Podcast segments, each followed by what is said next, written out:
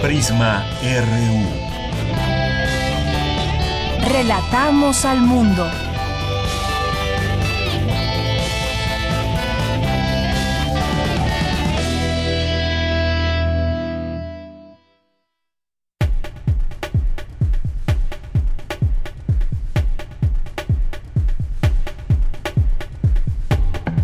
Muy buenas tardes, bienvenidos a Prisma RU de Radio UNAM. Aquí en nuestra cabina, desde nuestra cabina estamos en vivo, nuestra cabina de FM en el 96.1 es la frecuencia en donde nos pueden escuchar y sintonizar también en www.radio.unam.mx, que es nuestra página de internet y ahí encontrarán muchas sorpresas y sobre todo también pues la programación de la que goza Radio UNAM tanto en AM como en FM.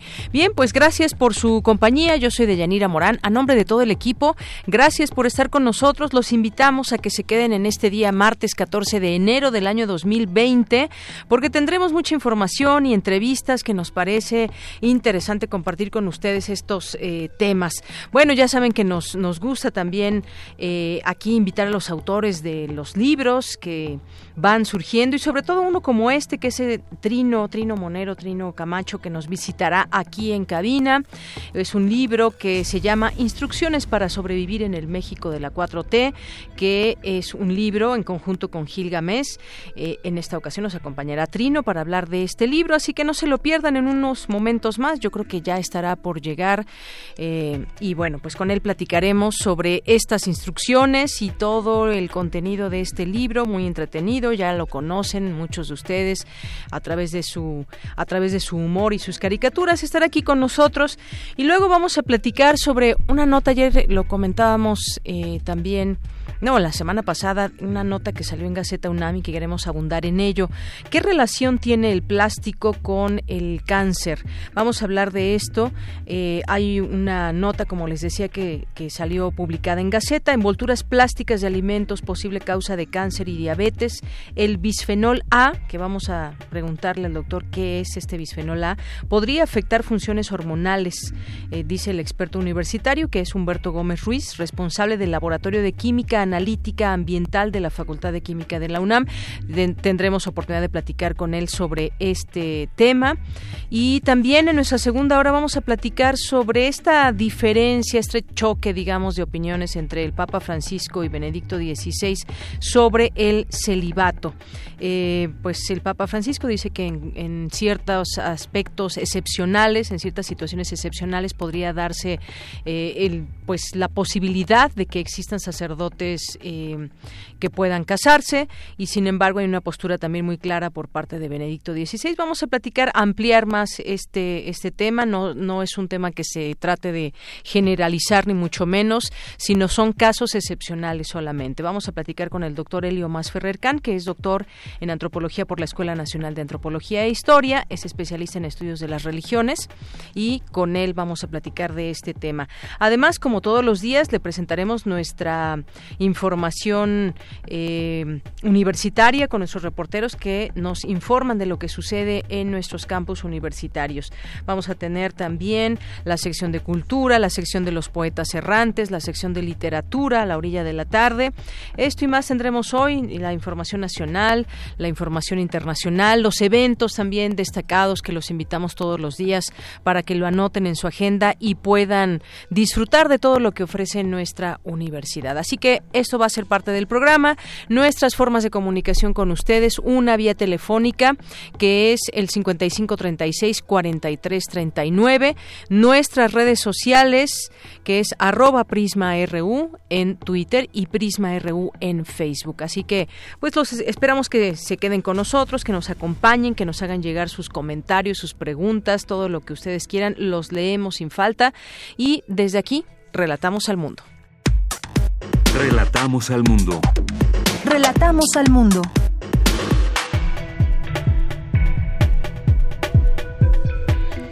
En resumen, en los temas universitarios destacan, destacan universitarios en competencias internacionales. Los alumnos de la UNAM se enfrentaron a retos en defensa de derechos humanos. Como una forma de rendir homenaje a Jaime Humberto Hermosillo, la Filmoteca de la UNAM prepara una retrospectiva. Analizan en la UNAM qué repercusiones tendrá la pérdida de fauna en Australia para el planeta. La sobrepoblación y los patrones de consumo y producción son algunos de los factores que afectan la biodiversidad. En los temas nacionales, la Conferencia Nacional de Gobernadores sesiona este martes con la participación de integrantes del Gabinete de Seguridad Federal. Se anunció que también se analizará el tema del Instituto de Salud para el Bienestar el famoso, el ya famoso Insabi. En otro tema, en, este contexto, en este contexto y ante las dificultades en el arranque de operación del Insabi, las autoridades federales alegan un intento de sabotaje. El titular de manobras, Jorge Mendoza, informó que al no encontrar compradores, el avión presidencial TP-01 regresará a México para exhibirlo en una subasta de aeronaves oficiales y seguir con su comercialización. Una fuga de hidrocarburo en Huauchinango, Puebla, provocó el cierre de la vía federal México-Tuxpan, así como la evacuación de escuelas y casas cercanas a la zona, confirmó Protección Civil Estatal. Fernando Manzanilla renunció como secretario de Gobernación de Puebla y dijo que ahora laborará desde la Cámara de Diputados. En materia internacional, la Cámara de Representantes votará mañana miércoles el envío del al Senado de los cargos de juicio político contra el presidente de Estados Unidos, Donald Trump. Hoy en la UNAM, ¿qué hacer y a dónde ir?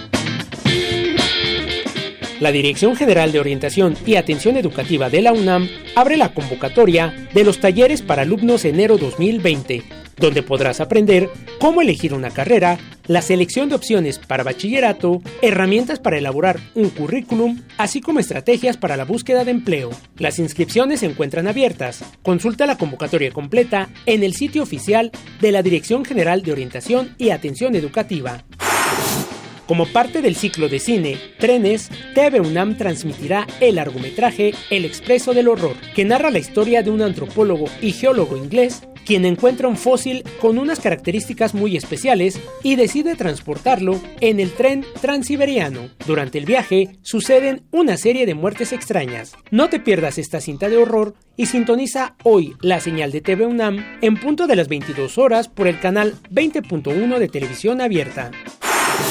Recuerda que aún puedes inscribirte en el diplomado Adaptaciones Fisiológicas y Metabólicas del Entrenamiento de Resistencia, que se llevará a cabo los días martes del 25 de febrero al 8 de diciembre de 16 a 20 horas en el Centro de Estudios del Deporte, ubicado en el costado sur del Estadio Olímpico Universitario.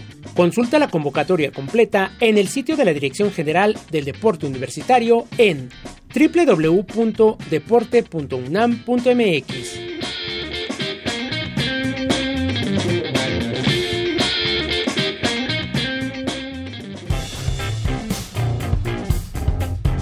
Campus RU. En nuestro campus RU del día de hoy vamos a iniciar con esta información de mi compañera Cristina Godínez como una forma de rendir homenaje a Jaime Humberto Hermosillo. La Filmoteca de la UNAM prepara una retrospectiva. Adelante. Hola, ¿qué tal, Deyanira? Un saludo para ti y para el auditorio de Prisma RU. El cineasta mexicano falleció el día de ayer en Guadalajara, Jalisco, a los 77 años de edad. Fue director de películas como La Tarea, La Tarea Prohibida o María de mi Corazón, por citar solo algo de su amplia filmografía. Hugo Villa, director de la Filmoteca de la UNAM, habla de la trayectoria de Jaime Humberto Hermosillo. La carrera de Jaime Humberto es francamente expansiva, en una época en la que eh, empiezan a hacer la queja de los directores, sobre todo de quienes debutan y quienes empiezan a tener algo de carrera de la falta de calidad. Él rueda casi 30 películas, o sea que trabajaba prácticamente sin parar. Y después en la digitalización es uno de los primeros que salta al, mundo digital, lo hace con muchísima soltura y empieza a producir cine de una forma mucho más íntima y económica que lo que requería el, gran cine industrial y entonces sigue filmando pues, casi hasta los últimos momentos de su vida. Su última película robada es Crimen por Opción, que data del 2018, creo que es una de las primeras notas. Es ante todo un director incansable. Hugo Villa dijo que la manera de observar al mundo a través de su puesta en cámara era algo que lo distinguía de otros cineastas. Y creo que en ese sentido la capacidad técnica y la visión de San Humberto es extraordinaria también porque de repente se tira unos planos secuencias en los que va de una a otra, otra, otra, otra acción este, de una manera realmente sorprendente y valiosa que creo que vale la pena recitar. Y por supuesto, el hilo temático de su producción que tiene que ver, pues eso, con la intimidad de estas familias de clase media mexicana y cómo la manejan y cómo la vivimos en un mundo pues eso, que esta clase media es profundamente hipócrita y que tiene unas caras hacia afuera y otras hacia adentro y pues eso, tiene esa capacidad de develarnos con mucha empatía y con mucha cercanía y cariño a los personajes. En febrero, la Filmoteca de la UNAM presentará una retrospectiva del también realizador. Vamos a programar en la primera semana de febrero, tanto aquí en el Centro Cultural Universitario como en el eh, Cinematógrafo del Chopo, algunas de sus películas. Justo estamos realizando cuáles están en mejores condiciones para que sean esas las que podamos poner y pensamos también que justo era como muy correcto y muy pues, oportuno también para reconocer a, Ángel Godet, le vamos a hacer también una pequeña retrospectiva de películas que él fotografió y en la que coincidirán será probablemente escrito en el cuerpo de la noche, que la dirige él en 2001, y la fotografía de Ángel Godet. Deyanira, este es mi reporte. Muy buenas tardes. Gracias, Cristina. Muy buenas tardes. Vamos ahora con mi compañera Virginia Sánchez, que nos tiene también información importante, información universitaria que se dio a conocer en los momentos. El impacto humano sobre la naturaleza ha provocado que ya existan un millón de especies en peligro de extinción. Así lo dio a conocer Julia Carabias en una conferencia. ¿Qué tal, Vicky? Muy buenas tardes. Hola, ¿qué tal, Deyanira? Auditorio de Prisma RU. Muy buenas tardes. La sobrepoblación, la dispersión de la misma en el territorio, los patrones de consumo y de producción que no corresponden a los procesos naturales y el crecimiento de la economía bajo una lógica de maximizar la ganancia y el incremento del Producto Interno Bruto sin considerar el deterioro o agotamiento del capital natural, son algunos de los elementos que están provocando el problema en la biodiversidad, en los recursos naturales y la naturaleza en general. Así lo señaló la destacada bióloga Julia Carabias Lillo durante su conferencia denominada Sin biodiversidad no hay bienestar, y quien detalla precisamente algunos de los impactos humanos en la naturaleza, que según los estudios que refirió y como tú bien comentaste, ya existen un millón de especies en peligro de extinción. Escuchemos qué es lo que dijo.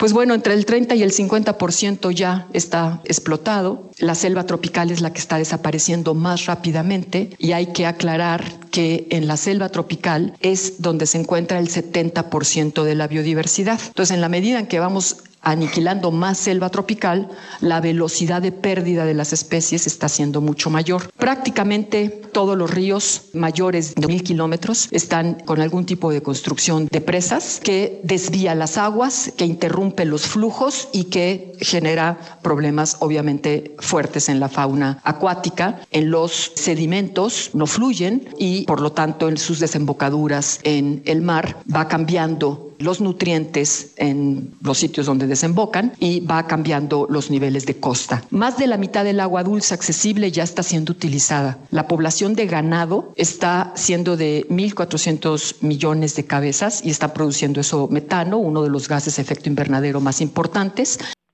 Y bueno, también entre estos efectos está, dice, las pesquerías remueven un significativo porcentaje de la producción primaria de los océanos y de las aguas continentales, así como la quema de combustibles fósiles y la agricultura han incrementado las concentraciones de gases de efecto invernadero, dióxido de carbono y metano, alcanzando los niveles más altos en los últimos 400 mil años. Por lo que una de las alternativas para contrarrestar esta situación es una educación ambiental que permite establecer un cambio de actitud y la construcción de un una ética, asumiendo que la especie humana somos una más entre todas y definir los límites, los tiempos, dijo, es algo que se tiene que hacer ya. Respecto al proyecto del tren Maya, que por supuesto se le preguntó, se le abordó sobre qué consideraba, señaló que la ruta tiene que hacerse bajo un estudio muy a fondo y serio de reordenamiento y de impacto ambiental. Sin embargo, señaló, hay algo que no se debe permitir, que es la recolonización. Escuchémosla. Lo que no podemos dejar que ocurra es que cuando el tren después de Palenque, que se va a Escárcega, y se supone que se seguiría por aquí y di vuelta, agarre esta dirección. Este es el tramo que nos debemos de concentrar en que no ocurra. Porque no solamente es un asunto de la vía que va a atravesar la reserva de la biosfera Calakmul, sino es un asunto de las dos ciudades que se piensan construir de 50 mil personas cada uno. Esas ciudades, el municipio Calakmul tiene 2.500 habitantes. ¿Para qué queremos una ciudad de 50 mil personas? Es traer gente de todos lados, es un proceso de recolonización. Es la repetición de los años 50, 60 y 70 o 70 como lo vimos en el Marqués de Comillas. Son procesos de colonización que no tienen ningún sentido, que no está apuntando ni al bienestar de la gente, está apuntando a otros factores que tienen que ver con una actividad productiva turística que puede gravitar en el Producto Interno Bruto Nacional. Entonces, otra vez es una economía que no está tomando en cuenta los costos. Bueno, pues hay alguno de esta información, de estos, de estas notas, de estos análisis que presentó Julia Carabias en esta conferencia. Sin biodiversidad no hay bienestar. Muy bien, Vicky, pues muchas gracias. Como bien se señala a través de esta nota, la educación ambiental es hoy por hoy muy importante y todo eso del tren Maya también muy interesante que se tendrá que seguir discutiendo y conociendo pues más a detalle qué sucederá en esta en esta ruta que tiene eh, distintas estaciones y que pasa por varios estados allá en el sureste mexicano. Muchas gracias. Gracias a ti, ya buena tarde. Muy buenas tardes. Bien, bueno, pues nos vamos ahora con Cindy Pérez Ramírez en el Instituto Instituto de Ecología tuvo lugar la conferencia Incendios en Australia. ¿Qué repercusiones tendrá la pérdida de fauna para el planeta? Adelante, Cindy. Auditorio de Prisma RU de Yanira, muy buenas tardes. Australia es uno de los países más secos y cálidos del mundo. Sus desiertos combinados en los que nunca nieva suman más de 2.3 millones de kilómetros cuadrados y cubren cerca de un 44% del continente. Pese a que siempre ha sido un país de incendios, en los últimos años han sido más acentuados y los registrados desde el mes de septiembre son los más graves hasta el momento. Ante este panorama se llevó a cabo en el Instituto de Ecología de la UNAM la conferencia Incendios en Australia, qué repercusiones tendrá la pérdida de fauna para el planeta, en donde el doctor Gerardo Ceballos, investigador del Instituto de Ecología de esta casa de estudios, señaló que esta es una tragedia ambiental causada por el hombre que amenaza la extinción de especies completas. Esta es una tragedia ambiental con pocos precedentes en la historia de la humanidad. Se han quemado ya más de 9 millones de hectáreas en Australia. Esto equivale al 5% del territorio de México y es más grande, por ejemplo, que el territorio de Colima que el territorio de Morelos o que el territorio del Estado de México, ¿sí? Más de mil millones de animales se han muerto, más de eh, ocho veces la población completa de habitantes de México. La isla de Canguro, la isla Canguro, está localizada en uno de los extremos en Australia. Se quemó un tercio de la isla. Hay dos especies endémicas, la cacatúa y el dunar. Se ha hablado mucho de que el cual está en peligro de extinción. Esto no es correcto, sin embargo, sus poblaciones han sido severamente impactadas en estos fuegos nada más se estima que más de 30.000 koalas se murieron. Se ha hablado muy poco de los insectos invertebrados, pero la suma de insectos invertebrados son probablemente, probablemente trillones de individuos. Por su parte, el doctor Rafael Ojeda, académico de la Facultad de Medicina Veterinaria y Zootecnia, habló de la vulnerabilidad de los ecosistemas y las poblaciones que no han sido reguladas. Este país ha tenido desde su gobierno una política eh, climática pobre, una política energética yo la criticaría, ¿no? También criticaría la nuestra. Eh, en cuanto a política económica, en cuanto a política ecológica, en cuanto a política pública, todas estas cuestiones convergen para que se den estas condiciones, más las eh, previas, ¿no? También se ha reconocido que los 18 meses previos a este momento han sido reconocidos como los meses más secos en la historia de que se tiene registro de este continente, con un aumento de una baja en la, en la humedad relativa, con un aumento sostenido en la temperatura, que a final de cuentas es lo que ha desencadenado de Yanira, ambos especialistas coincidieron en la necesidad de atender el problema del cambio climático debido a que la ventana de oportunidad es muy pequeña, no más de 10 o 15 años. Asimismo, destacaron que nuestro país podría ver como lección lo sucedido en Australia e implementar una política ambiental. Hasta aquí la información. Muy buenas tardes. Porque tu opinión es importante, síguenos en nuestras redes sociales, en Facebook como Prisma RU y en Twitter como arroba PrismaRU. Queremos escuchar tu voz. Nuestro teléfono en cabina es 55 36 43 39. Bien, pues lo prometido es deuda. Desde ayer comentábamos que estaríamos con Trino aquí en cabina de FM y pues ya está aquí con nosotros. Trino Camacho, ¿cómo estás? Muy bien, Deyanira, muy contento de volver a tu programa, como siempre. Pues a nosotros también nos da muchísimo gusto que vuelvas. Aquella vez que hablábamos de este libro, mira, de historias desconocidas de la conquista. Sí, sí, sí. Y ahora pues nos traes este libro, Instrucciones para sobrevivir en el México de la 4T, que haces junto con Gilgames. Sí, este mi primera incursión, ahora sí ya no soy virgen, al, humor político, de alguna manera, porque no soy cartonista político ni pretendo, pero, pero está padre porque es desde el humor, es decir, este... Gilgamesh, que conocemos su columna, me parece fantástica y de mucho humor. Eh, y yo soy la otra parte, la contraparte en ese sentido, porque eh, él es más radical en ese rollo y yo, digamos... Ah, es, más anti 4T. Exactamente, y yo no soy anti 4T, no? para nada. Yo, yo, este, yo voté por Andrés Manuel, pero por supuesto que, que me doy cuenta que el votar no es darle un cheque en blanco, entonces hay que hacer unos pasitos para atrás y decir, ah, bueno, ya eres el presidente, ahora vamos a ver que la están regando en muchas cosas y se vale. Y entonces desde el humor se puede hacer esto. Y, esta parte tenemos ahí el yin y el yang en el libro, digamos, este tanto Gilgamesh y yo, en donde incursiono con personajes conocidos como el Rey Chiquito, los, las fábulas y Chelita y todo eso, pero este en este contexto de un libro ahora sí que a cuatro manos o a dos manos, este, nada más eh, él escribiendo y yo haciendo las caricaturas. Así es, es un libro muy entretenido, decía yo, que pues se va complementando en el texto con las caricaturas y nos va llevando, nos van llevando de la mano ahí por varios temas que han sido muy polémicos en la 4T y que de pronto he, visto que nos llevan desde, desde el enojo hasta la sorpresa, la decepción, la época de esperanza, pero todo con mucho humor justamente. ¿Cómo nace la idea de de este libro. Bueno, precisamente Gilgamesh me llamó y me dijo que desde su mullido sillón, como dice él, sí. y entonces me llamó y me dijo, ¿no le quieres entrar a algo este que a lo mejor no estás acostumbrado. Y entonces en estos en estos momentos de, de retos dije bueno pues a, lo mejor es el momento de hacer algo con humor porque yo pienso y esa es una teoría a lo mejor este no muy fundamentada pero se está perdiendo mucho el sentido del humor en muchos sentidos porque obviamente el, el hecho de que las mañaneras sean tan tan rígidas y tan este eh, y, y, es una exposición sobreexposición todo el tiempo de Andrés Manuel, eh, que, no, uno no puede dejar de pasar y decir que, va a haber errores. Y, esos, y eso es el, el, momento en el que la sátira y el humor tienen que entrar. Tienen que aparecer, sin duda. Como a aligerar un poquito este tema en el cual no podemos, eh, con estos tiempos, que no nomás es de la 4T, son los tiempos en los que vivimos ahora con el Me con la iglesia y los pederastas, con este, muchas cosas políticamente incorrectas que ahora son...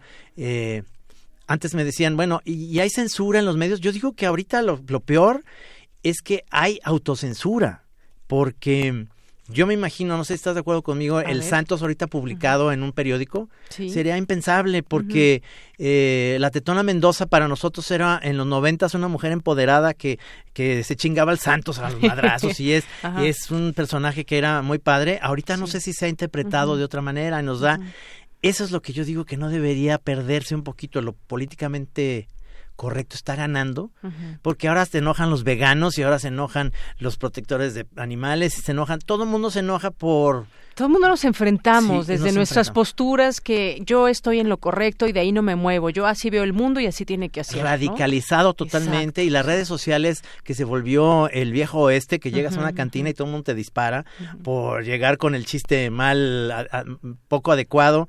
Una de las cosas que yo digo es, cuiden, cuiden tuitear pedos. Por favor, si beben, no tuiteen. Ahora, eso es peor, eso es peor que manejar pedo. Porque manejar pedo es, pues sí chocas, o sea, sí está horrible. Muy mal. Pero ahorita por un tuit pedo pierdes tu trabajo y se acaba tu carrera. Y ya lo hemos visto, o sea, y lo vemos con esta sociedad hipócrita que es la, la norteamericana, que con Kevin Hart o con estos eh, comediantes que en los noventas pusieron un Twitter, no, en los noventas no había Twitter, pero a principios del 2000 eh, este, ponían tweets o, mensajes o estos directores de cine y los quitan, o sea, Disney quita al director de, de, los Guardianes de la Galaxia por unos chistes que pueden parecer pederastas. Es decir, hay una memoria ahí de como de venganza que ahí uno esta parte con la 4T que yo digo es, vamos dejándonos de vengarnos de todos y vamos mejor construyendo lo que queremos para México porque yo estaba enamorado del, del, del, de todas las promesas de campaña, las cuales, una de las cuales no se ha cumplido es qué pasó con la cultura. Y, y, y, me, y me pone muy, muy mal el hecho de no tener una autocrítica a todo lo que pasa. Yo creo en eso, creo que el humor se está perdiendo en este país gracias a que todo el mundo se pone muy serio. Y no hay que ponernos serios, la verdad. O sea, este, sí, sí hay que tener cuidado. Yo me acuerdo que me decía Carlos Payán, aquí en este periódico, en la jornada, no se censuren ustedes. El que los va a censurar soy yo. Y eso es fantástico, porque sabes que tienes una libertad creativa de hacer lo que tú quieres. Y en el momento en el que él te censura, dices, pues claro, o sea, pero qué bueno. Es decir, te estaban poniendo, en el Santos nos censuró unas que eran publicables, pero luego se le fueron unas.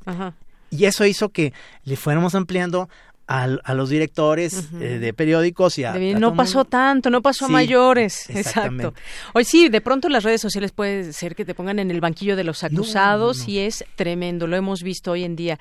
Todo ese tema de las fake news también se pueden propagar de una manera impresionante. Eso, es lo que me da más miedo porque das por hecho muchas cosas y yo sigo pensando que aún la prensa ahorita tiene esa posibilidad de sí o sea, ¿cuántas veces mataron a Girón, que en paz descanse, este, antes de que sí muriera de verdad? Sí, sí. Y eso fue en las redes sociales. Entonces hay que tener mucho cuidado.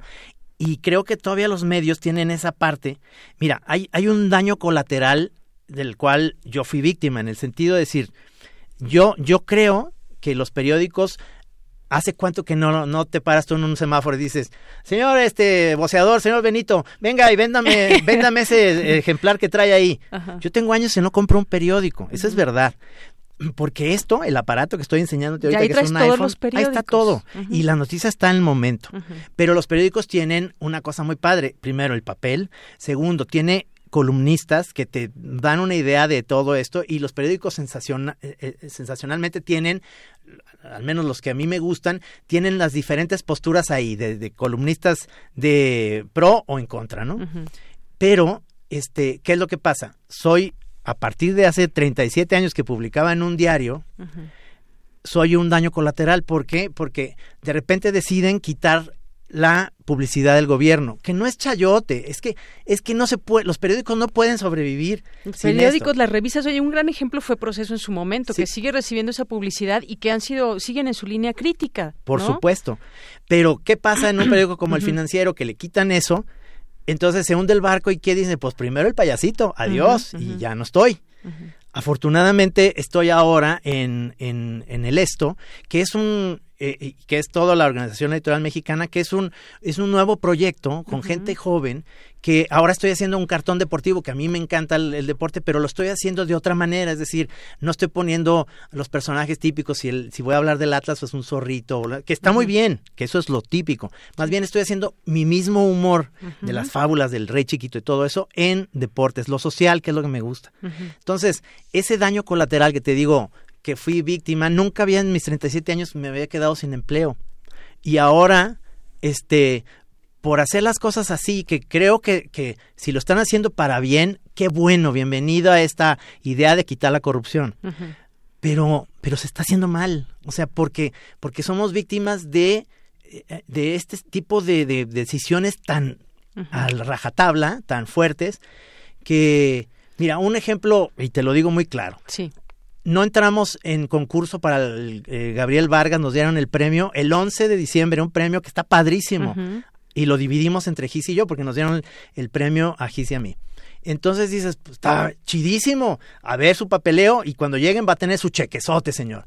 Yo dije, poca madre, me voy a ir a la playa, está chingón.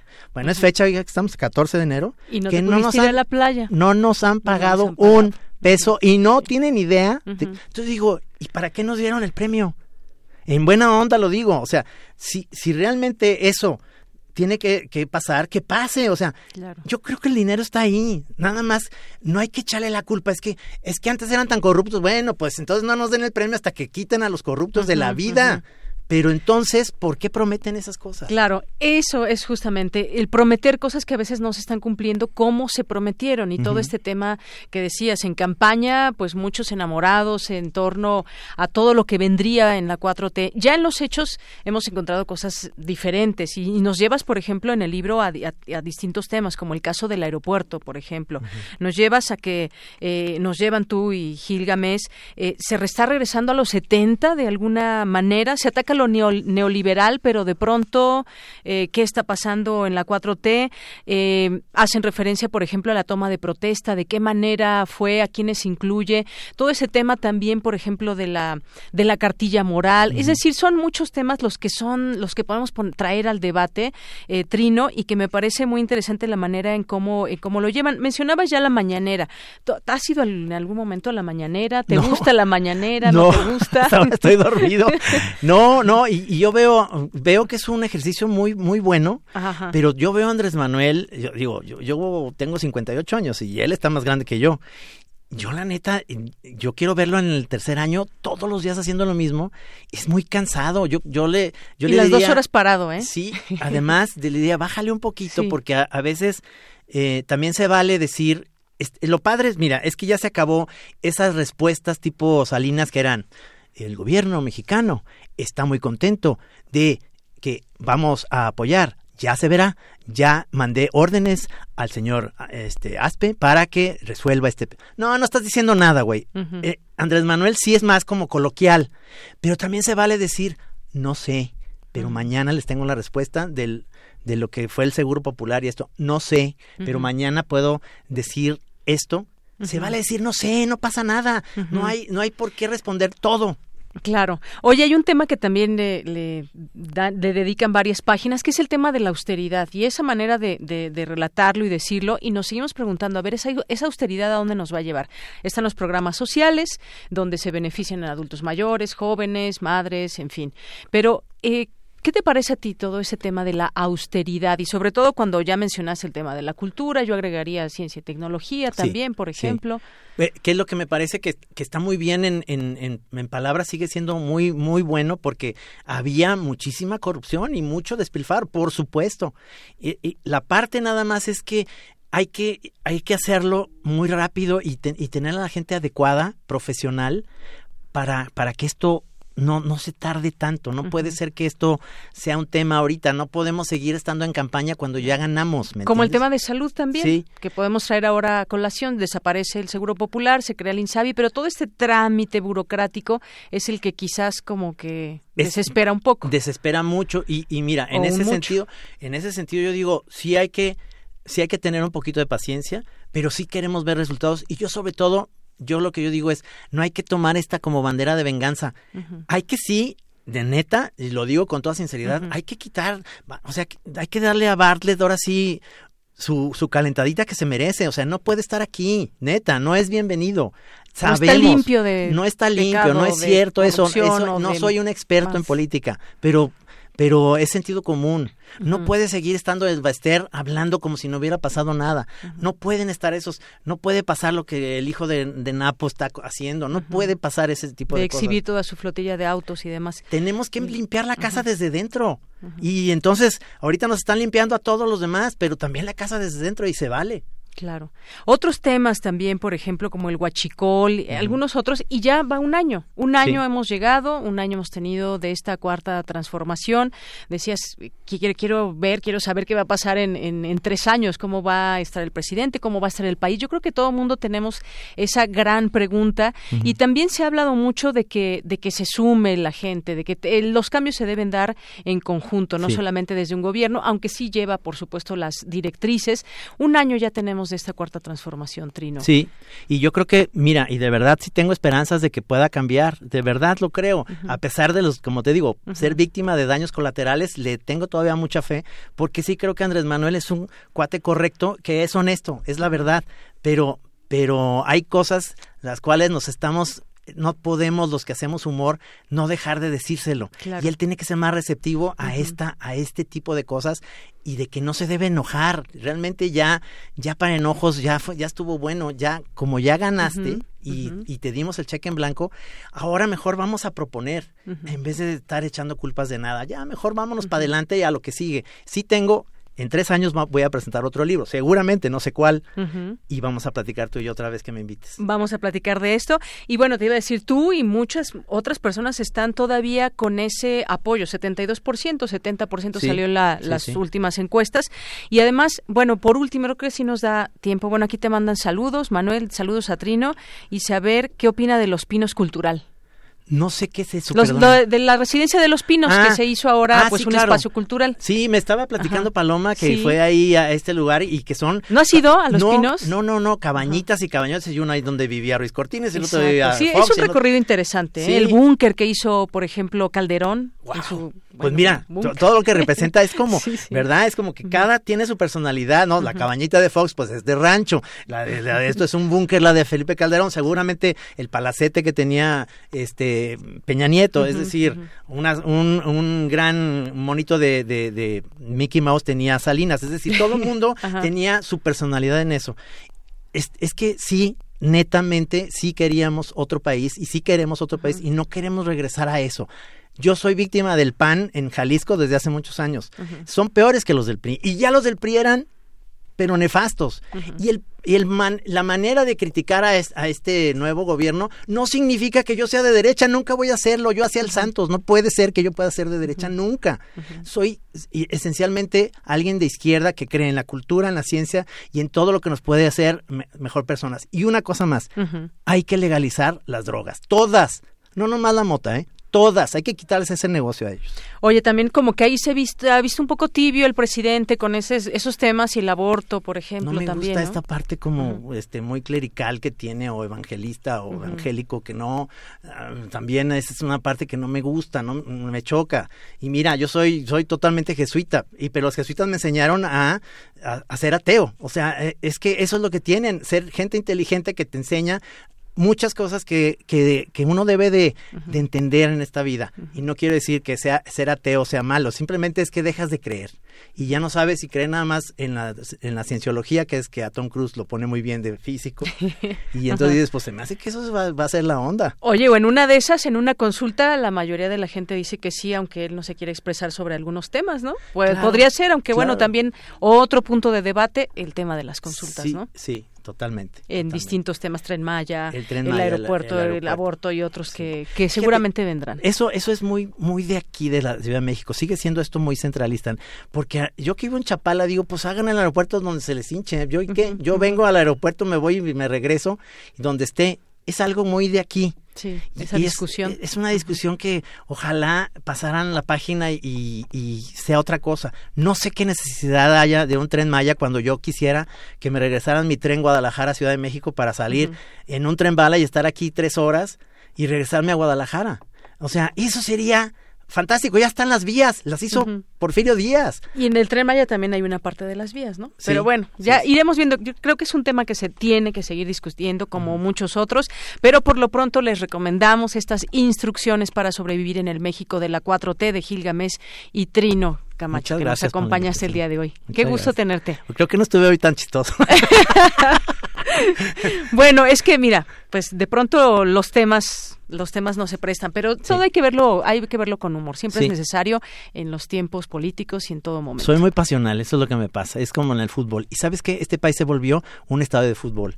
Yo soy del Atlas y hay gente de las Chivas y nos odiamos en el estadio, pero luego salimos y somos brothers. Este país se volvió un estadio donde todo el mundo se hizo fanático y no puedes opinar nada. Y yo lo que quiero es ver un partido de fútbol bonito. Y eso es lo único que queremos todos. Con pasión, pero sin pelearse, sin. Exactamente, no hay que polarizar. Hasta con la cubeta, como dices aquí en una de tus caricaturas. Sí, sí, sí. hasta con la cubeta, porque bueno, nos, nos empiezas a llevar desde las elecciones hasta lo que es la 4T. Y que bueno, ¿qué traía la cubeta? Que le cayó a mí. ¿Qué fuiste en esa caricatura? bueno, muchas gracias, Trino. Continuamos. Relatamos al mundo. Relatamos al mundo.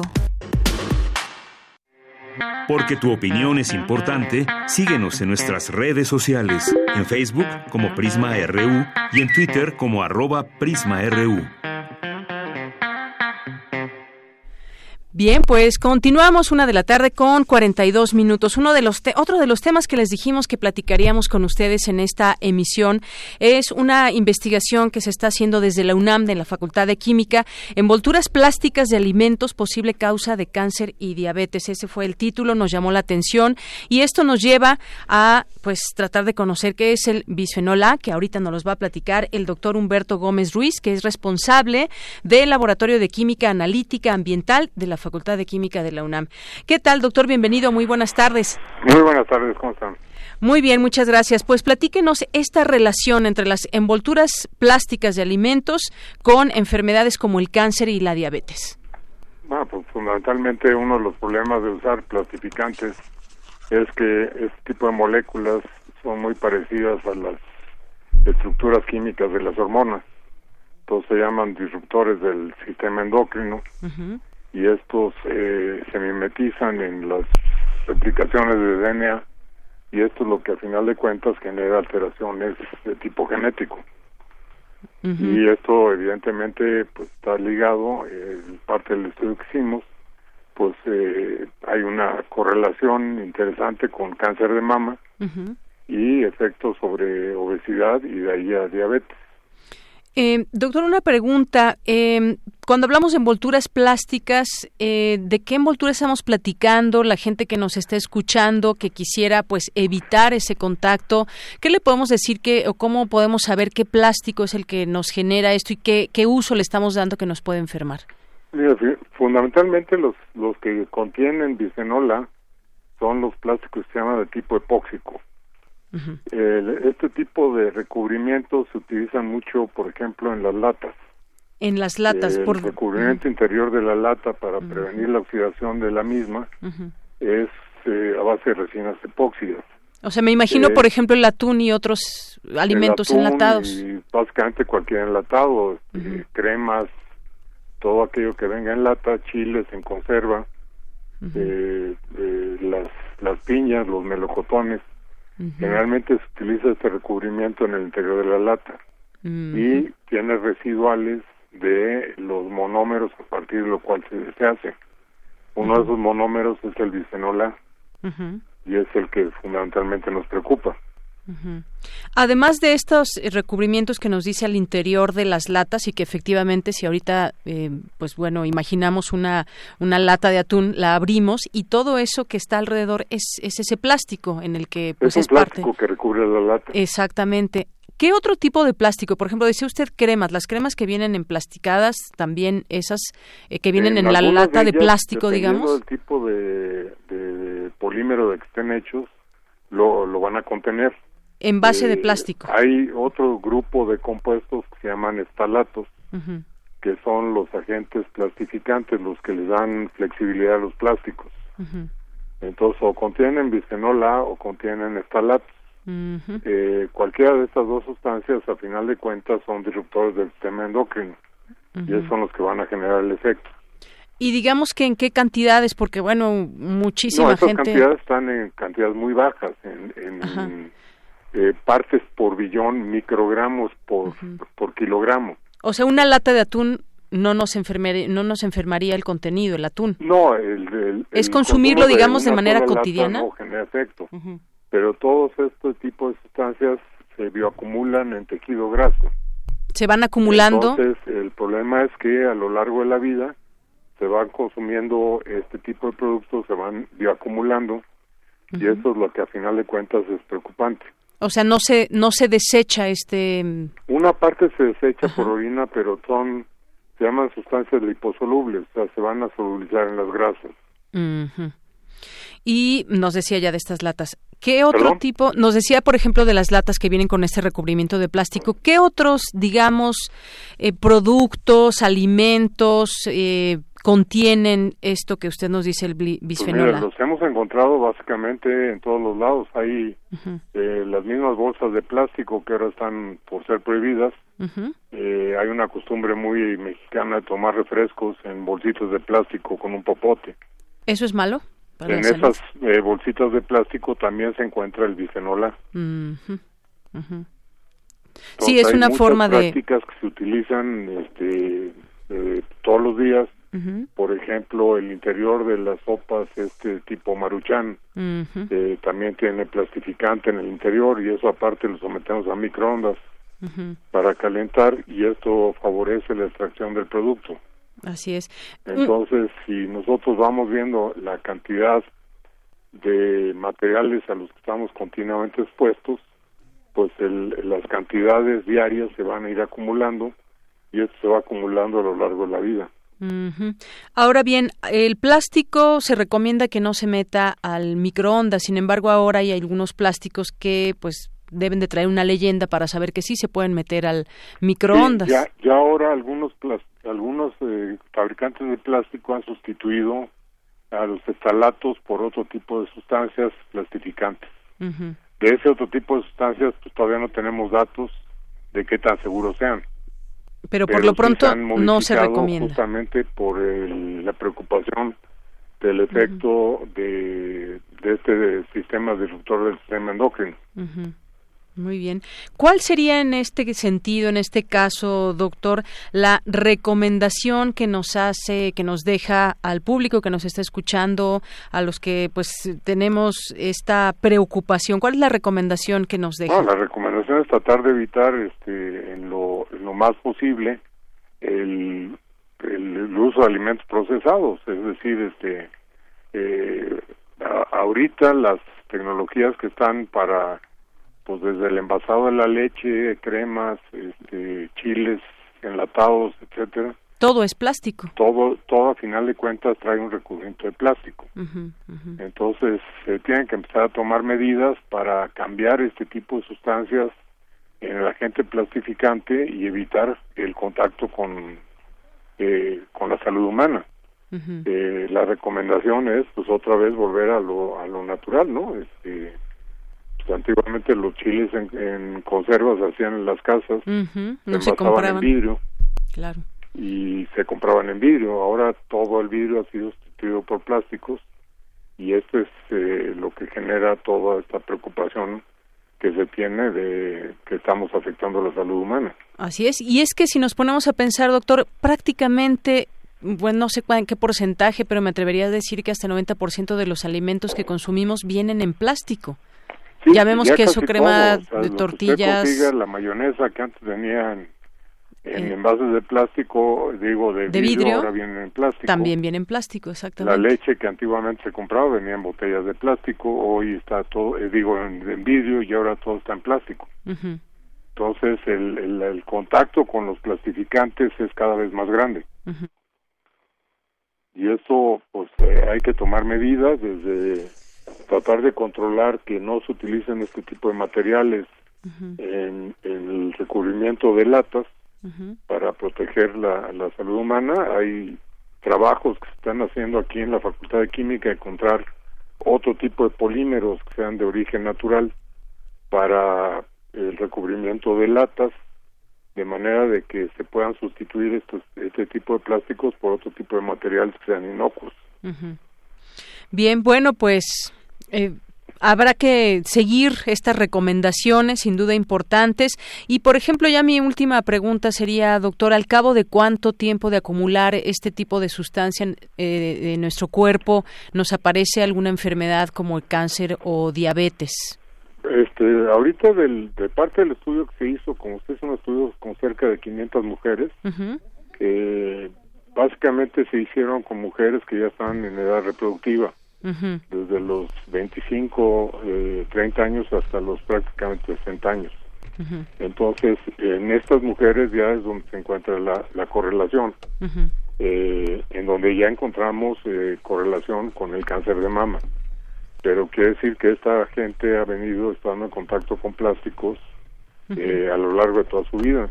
Entonces, eh, ahorita lo que habría que hacer es proteger a la infancia, eh, a los niños porque son los que eh, lo van a ir acumulando y a la larga es lo que va a generar los problemas de, obesidad, diabetes y de ahí cáncer. Así es, y bueno, sabemos que los eh, casos se han incrementado. El proceso es un proceso largo, pero cada vez estamos más expuestos a este tipo de plastificantes.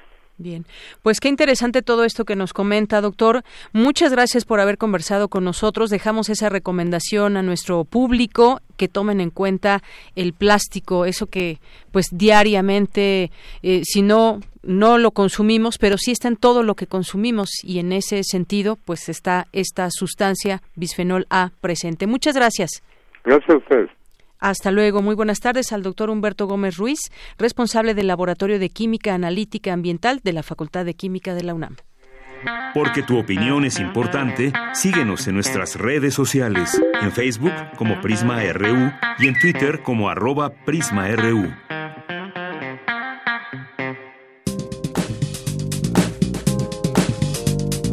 Cultura RU. Bien, nos vamos ahora a Cultura, la sección de Cultura con Tamara Quiroz. ¿Qué tal, Tamara? Buenas tardes. Deyanira, muy buenas tardes a ti y a todos aquellos que nos acompañan. La una con 53 minutos de este martes 14 de enero. Y esta tarde vamos a conversar de arte contemporáneo e intervenciones urbanas con Laura Recendis. Ella es licenciada en Historia del Arte, ha colaborado en medios culturales, también ha impartido clases en educación continua de posgrado de la UNAM, también en la Casa del Lago, en la Universidad de la la comunicación y actualmente es eh, directora y también fundadora de, o cofundadora más bien, de equipo Fair 02. Laura Reséndiz, muy buenas tardes, bienvenida a este espacio, muchísimas gracias por tomar la llamada. Hola Tamara, muchas gracias por la invitación. Muy, muy buenas tardes, Laura. Oye, en el marco de la Semana del Arte en la Ciudad de México, pues se llevará a cabo la segunda edición de Equipo. Platícanos eh, qué es Equipo Fair 02 y cómo nace este proyecto, por favor. Pues Kipo es una es una feria de arte que está organizada por un grupo curatorial. Eh, Inicia porque pues todos los que somos eh, miembros de, este grupo tenemos tenemos eh, la experiencia de haber participado en otras ferias, conocemos a varios proyectos independientes y sabemos de pronto que no existen los accesos para para las ferias comerciales. Con esto me refiero a que todos estos colectivos de artistas, eh, proyectos independientes, proyectos curatoriales, de pronto no pueden participar en las ferias porque no son una galería comercial. Entonces, con esta idea, lo que queremos es brindar acceso a no solo a los promotores y a los productores de arte, sino también otros accesos a público que no es eh, conocedor profesional del de, arte y queremos brindar como nuevas formas de acercamiento. Claro. Con esto, con esto también tiene que ver eh, hablando de los espacios. eh, tenemos un tenemos una colaboración con Reurbano, que es quien nos está proporcionando este edificio en el centro histórico, un edificio neocolonial hermosísimo, y esto nos permite entonces eliminar los, los costos de la renta y propiciar entonces una, un diálogo que sea nada más de arte, que no estemos hablando tanto de, de economía eh, inversiones, retornos de inversión, cuánto cuesta, eh, en cuántas exposiciones ha estado, sino más bien cuáles son los contenidos, cuáles son los discursos, de qué se trata, eh, hablar directamente con, con, con los artistas, con, con los directores de los espacios y entonces eh, fomentar un, un entendimiento mucho más accesible para, para todo público. Claro, oye Laura, sé que esta es la segunda edición y sé que detrás de, de, toda esta logística pues hay muchos retos.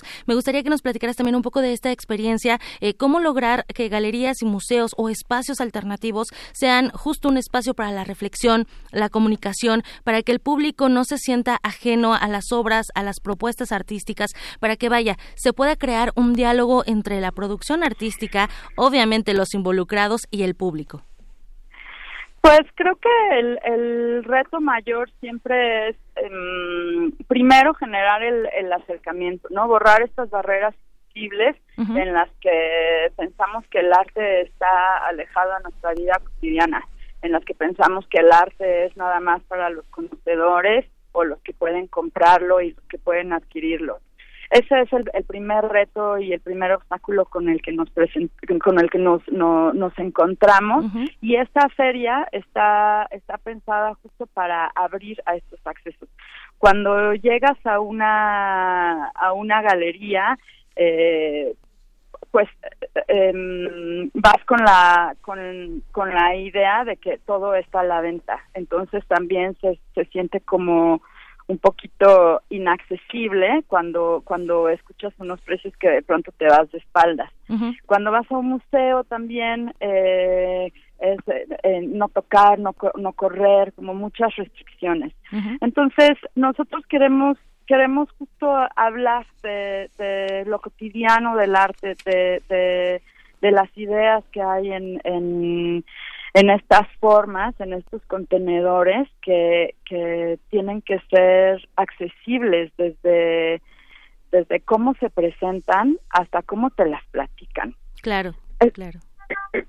Sobre todo esa interacción, ¿no? Conocer las propuestas desde el creador desde el creador desde el creador y el y el y el promotor porque puede estar ahí el tal vez el, el representante del colectivo de artistas y no te va a estar preguntando si lo vas a comprar o no más bien te va a contar eh, cuál es el, el proceso creativo qué qué implicaciones tienen los materiales qué estaba pensando el artista cuando lo estaba haciendo. ¿Qué estaba eh, sintiendo también? ¿Qué estaba sintiendo? Exacto. Y y de pronto también se vuelve muy bonito porque porque porque es muy permitido que también tú digas pues esto a mí me hace sentir esto esto a mí, a mí me hace sentir aquello. Y entonces eh, lo que queremos también es que se generen estos encuentros humanos, es decir, que de pronto con un completo desconocido a, a través de una pieza que está de intermediario, estás hablando de, de temas que nos interesan a todos y em, empiezas a escuchar distintas voces, distintas perspectivas sobre, eh, pues sí, cosas que, que de pronto no conocemos algunas diferencias porque estamos acostumbrados a estar generalmente con los mismos grupos, ¿no? Entonces abrir a, a, a otras voces, a otras miradas, a otros intercambios es es lo que es lo que intentamos con esta feria. Eh, me parece también importante recalcar un poco que el cofundador y, el fundador de este grupo curatorial que se llama Kipo, que además es un juego de palabras de equipo, es Ichiro Irie, que él es originario de Japón, pero que lleva viviendo en Los Ángeles muchos años. Y nos conocimos en México cuando él tuvo una beca Fulbright. Entonces también como su, su andar por el mundo le ha permitido generar estas otras conexiones con otros curadores que están, unos en Finlandia, otros en, Alemania, México, eh, Estados Unidos y Japón, permiten estos cruces entre... Pues entre eh, culturas también, entre, entre muchas cosas. Exactamente, exactamente. Y esta edición está un poco más enfocada en Los Ángeles y México, justo porque, bueno, eh, yo estoy en, en, en México y es donde se está generando la feria, e Ichiro está en Los Ángeles. Entonces, esta edición específicamente tendrá una, una carga eh, más de lo que vamos a presentar en esas dos ciudades. Excelente, pues sin duda es una feria dinámica que, bueno, interviene estos espacios para la comunicación, para el diálogo, para también darnos una oportunidad de conocer justo otras culturas, a artistas, a los creadores, a, bueno, también conocer a Equipo, a todo el equipo de Equipo, Laura. Y bueno, entonces tenemos una cita en la semana también de, del arte en la Ciudad de México. El 6 de febrero es la cita en el edificio Gaona. Así es, estamos ubicados en Bucareli 80, a media cuadra del, del reloj chino y también es muy importante recordarles a todos que la entrada es gratuita, que no necesitan eh, preregistrarse, no necesitan estar en una lista, pueden llegar, eh, entrar y, y, platicar con todo el mundo sin sin, eh, sin, sin, sin algún costo. Así es. Bueno, Laura Reséndiz, ¿me escuchas? Sí, así, ah, ok, ya, yo no te escuchaba, Laura. Pues sí, así es, entonces reservamos el 6 de febrero a las 7 de la noche y agradecemos mucho que nos hayas eh, tomado esta llamada, Laura Recendis, directora ejecutiva de Equipo, y por supuesto nos cerramos la invitación a que nos visites próximamente en cabina, también para hablar de arte contemporáneo, porque ese siempre es un tema de debate, entonces eh, eh, reiteramos nuestra invitación, Laura. Muchísimas gracias, lo haré encantada de la vida y por supuesto pues los esperamos a, todos los radioescuchas a que vengan a visitarnos y, y, arte para todos. Así es. Muchísimas gracias Laura Reséndiz, muy buena tarde. Gracias, hasta luego. Gracias. Y bueno, Deyanira, pues así nos despedimos. Les deseo que tengan una excelente tarde. Gracias, Tamara. Con esto nos vamos a la pausa y regresamos a la segunda hora de Prisma RU. Prisma RU.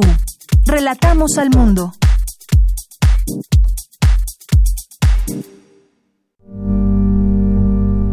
...2020... ...100 años del fallecimiento de Benito Pérez Galdós... Benito Pérez Galdós tenía una casa de descanso en donde iba en los veranos porque el calor de Madrid es insufrible y acostumbraba a caminar en el muelle en las tardes y el papá de Pepe de la Colina iba de la mano de su abuelo, siendo niño, y de pronto el abuelo se quedó catatónico, paralizado, y empezó a temblar, y veía, el niño veía pasar a un hombre de bastón y de sombrero y con una elegancia eh, imponente, y le dijo, ¿es el rey? Y el abuelo dijo, no, ese hombre es el hombre más grande de España es Benito Pérez Galdós. Jorge F. Hernández, escritor. Benito Pérez Galdós, 96.1 FM. Radio UNAM, experiencia sonora. Creemos en un mundo donde se escucha toda la música, toda la música, donde el conocimiento esté abierto al mundo donde se ame de todas las formas. Ese mundo es posible y vamos a pelear por él. Resistencia modulada. De lunes a viernes, de las 20 a las 23 horas, por el 96.1 de FM, Radio UNAM. Experiencia sonora. El primer instrumento de la historia es una herramienta de presentación y hay que saber usarlo para transmitir el mensaje adecuado. Radio UNAM te invita a conocer los matices de tu voz y aplicarlos al discurso de tu preferencia en el taller Voz, tu voz. Taller práctico para locución, lectura e interpretación de textos literarios, impartido por Elena de Aro. Martes y jueves del 4 al 28 de febrero del 2020. De las 18 a las 21 horas en las instalaciones de Radio UNAM Adolfo Prieto 133, Colonia del Valle, cerca del Metrobús Amores. Informes e inscripciones al 5623-3272. Si conoces tu cuerpo, conoces tu voz. Si conoces tu voz, te harás conocer. Radio UNAM, Experiencia Sonora.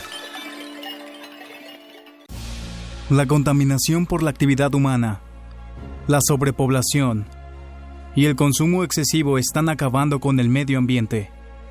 El tiempo se está agotando. Impulsamos una política preventiva en materia de biodiversidad. Evitemos que las próximas víctimas seamos nosotros.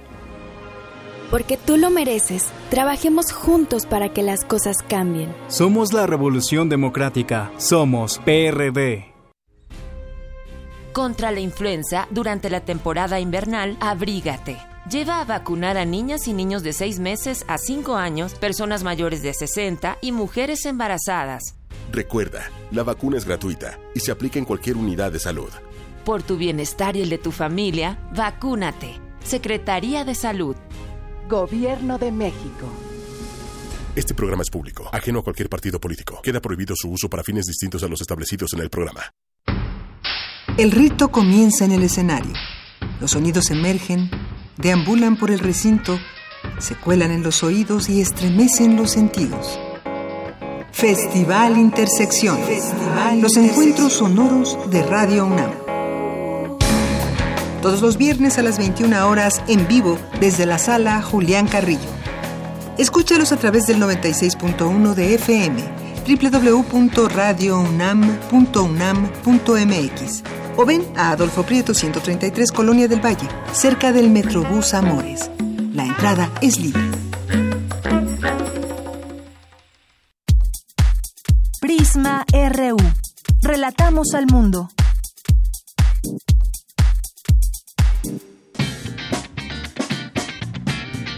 Mañana en la UNAM, ¿qué hacer y a dónde ir? La Dirección General de la Escuela Nacional Preparatoria te invita a disfrutar de la presentación de grupos artísticos de los distintos planteles de la UNAM. Asista a la demostración de diversas artes escénicas que se llevará a cabo mañana 15 de enero en punto de las 16 horas en el foro El Dinosaurio del Museo Universitario del Chopo. La entrada es libre y el cupo limitado. Como parte de los conciertos didácticos de piano, se llevará a cabo el recital Luces de Vals Europeo y Mexicano en el Auditorio Gabino Barreda de la Preparatoria número 5 José Vasconcelos. La entrada es libre y el cupo limitado. Recuerda que mañana el Instituto de Geofísica de la UNAM llevará a cabo la jornada de actividades El Popocatépetl, 25 años de actividad eruptiva, con diversas ponencias a cargo de especialistas que explicarán la historia eruptiva del volcán mexicano, su situación actual, el monitoreo que se realiza así como el impacto de una posible erupción. Esta jornada se llevará a cabo el próximo 15 de enero a partir de las 9 horas en el Auditorio Tlayolot del Instituto de Geofísica en Ciudad Universitaria. Consulta la programación completa en www.geofísica.unam.mx. Para Prisma RU, Daniel Olivares.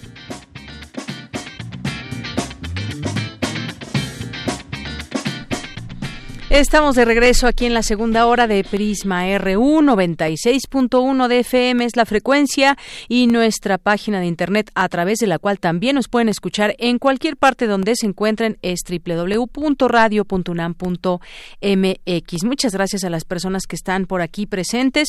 Bueno, que es momento de mandar saludos. También ayer nos mandó, nos habló por teléfono el señor Rutilio Ruiz y nos dice que nos escucha eh, con mucho agrado todos los días, él y su esposa, así que pues le mandamos también muchísimos saludos desde aquí, por supuesto, señor Rutilio Ruiz y su esposa, que bueno, aquí no, no tenemos el nombre, pero un día de estos nos, nos marca y por supuesto le mandamos saludos también a ella con su nombre.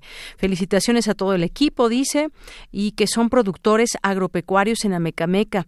Eh, tienen un criadero de pavos y siempre nos escuchan, les encanta la manera de llevar el noticiero, un saludo especial me manda, dice mi esposa quiere conocer conocerla en persona. Ojalá este año podamos feliz y bienaventurado año 2020. Un abrazo de la familia Ruiz Molina. Pues qué gusto y qué bonito mensaje nos deja Rutilio Ruiz y toda su familia. Por supuesto, para nosotros también es un gusto y le deseamos lo mejor a nuestros radioescuchas que están ahí presentes. Muchas gracias. Bueno, pues también le mandamos saludos a Eric Morales que nos está escuchando y que nos escucha todos los días. Eric, te mandamos un abrazo, un saludo, un beso de parte de todos. Gracias y qué bueno que estás por ahí. Bueno, pues también vamos a mandar saludos a quienes están presentes a través de nuestras redes sociales como Carlos Río Soto, eh, Rodrigo Castillo, David García, que nos dice arte para todos, qué bonita frase y deseo la de Laura Recendis. Un saludo. Gracias, David García. Eh, también por aquí César Soto nos dice el problema cotidiano, error, preparar la sopa. Ya saben que sopa no debe calentarse en horno de microondas. El consumidor no lee las advertencias del envase. Pues sí, efectivamente, este bisfenol A pues puede llevarnos a la muerte o a tener alguna de estas enfermedades que mencionaba el doctor. Héctor García también le mandamos muchos saludos a María Eugenia Melo, Alejandro Cardiel, también por aquí. Eh, Javier Hernández, también le mandamos muchos saludos. Mario Navarrete Real, Carmen Valencia, Francisco Javier, Piri Rice, eh, Mercedes de la Vega, Guerrero, Gilberto, Mario Navarrete, eh, Carlos Riosoto, ya lo mencionábamos. Abimael Jorge RMX también, muchísimas gracias eh, por sus comentarios. Dice David García, lo malo de las drogas es que son ilegales. Diana dice, sí, sintió la pasión de Trino Monero. Muchas gracias, Diana. Eh, también aquí nos envían, dice, duro y a la cabeza de la 4T, argumentadamente, en pro de la legalización de las drogas. Chido, mi Trino, dice perro tuitero, aquí en un mensaje. David Castillo Pérez dice, por la edad que confiesa el maestro Trino, no ha visto campeón al Atlas. Pues sí, ojalá que, bueno, cuando gane el Atlas será uno de los más felices también, por supuesto, él. Em, también aquí David Castillo. Eh, le mandamos muchos saludos a Diana, Alejandro Cardiel, le manda saludos a, Trino Monero. Mario Navarrete dice eh, excelentes saludos al genial Trino Monero, dos de mis personas, de las personas que más admiro. Eh, lástima que no lo supe antes, pero estoy como siempre escuchando Radio UNAM a través de Prisma RU, relatando al mundo, pendiente de su genio. Saludos cordiales a todos. Pues saludos para ti también, Mario Navarrete. desde la oficina Alex Cardiel nos escucha, Rafael García, Silvia Vargas, Alejandro Toledo que en un momento estará con nosotros. También nuestro defensor de las audiencias de Radio y TV UNAM. Recuerden seguirlo, arroba defensor UNAM. Y bueno, pues por aquí también presente le mandamos, por supuesto, muchos saludos eh, a nuestro defensor, el maestro Guillermo Montemayor Gómez. Eh, le mandamos saludos a nuestros amigos del PUIC UNAM. Dice enhorabuena para el equipo, reciban un gran abrazo. Y bueno, aquí lo seguimos leyendo. Por lo pronto nos vamos ahora a la información. Destacan universidades en competencias internacionales. Los alumnos de la UNAM se enfrentan a retos en defensa de derechos humanos. Dulce García nos platica. Deyanira, muy buenas tardes a ti el auditorio de Prisma RU. La UNAM suma dos nuevos galardones. Alumnos de la Facultad de Derecho de nuestra Casa de Estudios obtuvieron el primer lugar en el concurso internacional de arbitraje comercial y de inversión realizado en Jalisco. El equipo integrado por Edith Velázquez Hernández, Guillermo Tafir Madrigal Monroy, Jessica Denise Hernández González, Eduardo Pérez Ábrego, Dania Fernanda Martínez San Nicolás, Liliana Pérez Rodríguez y Antonio Gallev Cervantes resultó victorioso en la tercera edición de este concurso organizado por la Cámara de Comercio Internacional y la Universidad Panamericana. Se trató de un caso hipotético sobre la compraventa internacional de obras de arte. Este tipo de concursos, dijeron los participantes, ayudan a trabajar en equipo, a desarrollar habilidades verbales y a poner todos los conocimientos en práctica. En tanto, otro de los equipos de la universidad logró el segundo sitio en la edición 23 de la competencia internacional Eduardo Jiménez de Arechega, que se llevó a cabo en San José, Costa Rica, referente a una simulación de un caso contencioso ante la Corte Internacional de Derechos Humanos. El equipo estuvo integrado por Ana Valeria Romero Castro, Lorena Morán Cruz, Sofía García León, Dulce María Sebastián Barreda, Lázaro Benavides Lozano e Irving Ilan Rodríguez Vargas. Los estudiantes compitieron contra 20 universidades de América Latina en una simulación de un caso contencioso ante la Corte Internacional de Derechos Humanos. Ana Valeria Romero, de octavo semestre, explicó que el caso hipotético se refirió a una afectación medioambiental. La alumna afirmó que esta experiencia motiva a estudiar por el hecho de ser una competencia internacional, pues eso querría decir, según ella, que los participantes tenían muy buena formación. Y así fue como estos jóvenes desafiaron estos retos. Hasta aquí el reporte. Muy buenas tardes. Gracias, Dulce. Muy buenas tardes. Vamos ahora con Natalia Pascual sobre el fracking y sus consecuencias en el ambiente. Nuestra compañera preparó un trabajo especial. Su principal impacto, advierten los especialistas, está en la contaminación de los mantos freáticos. Adelante esta información que nos presenta Natalia Pascual.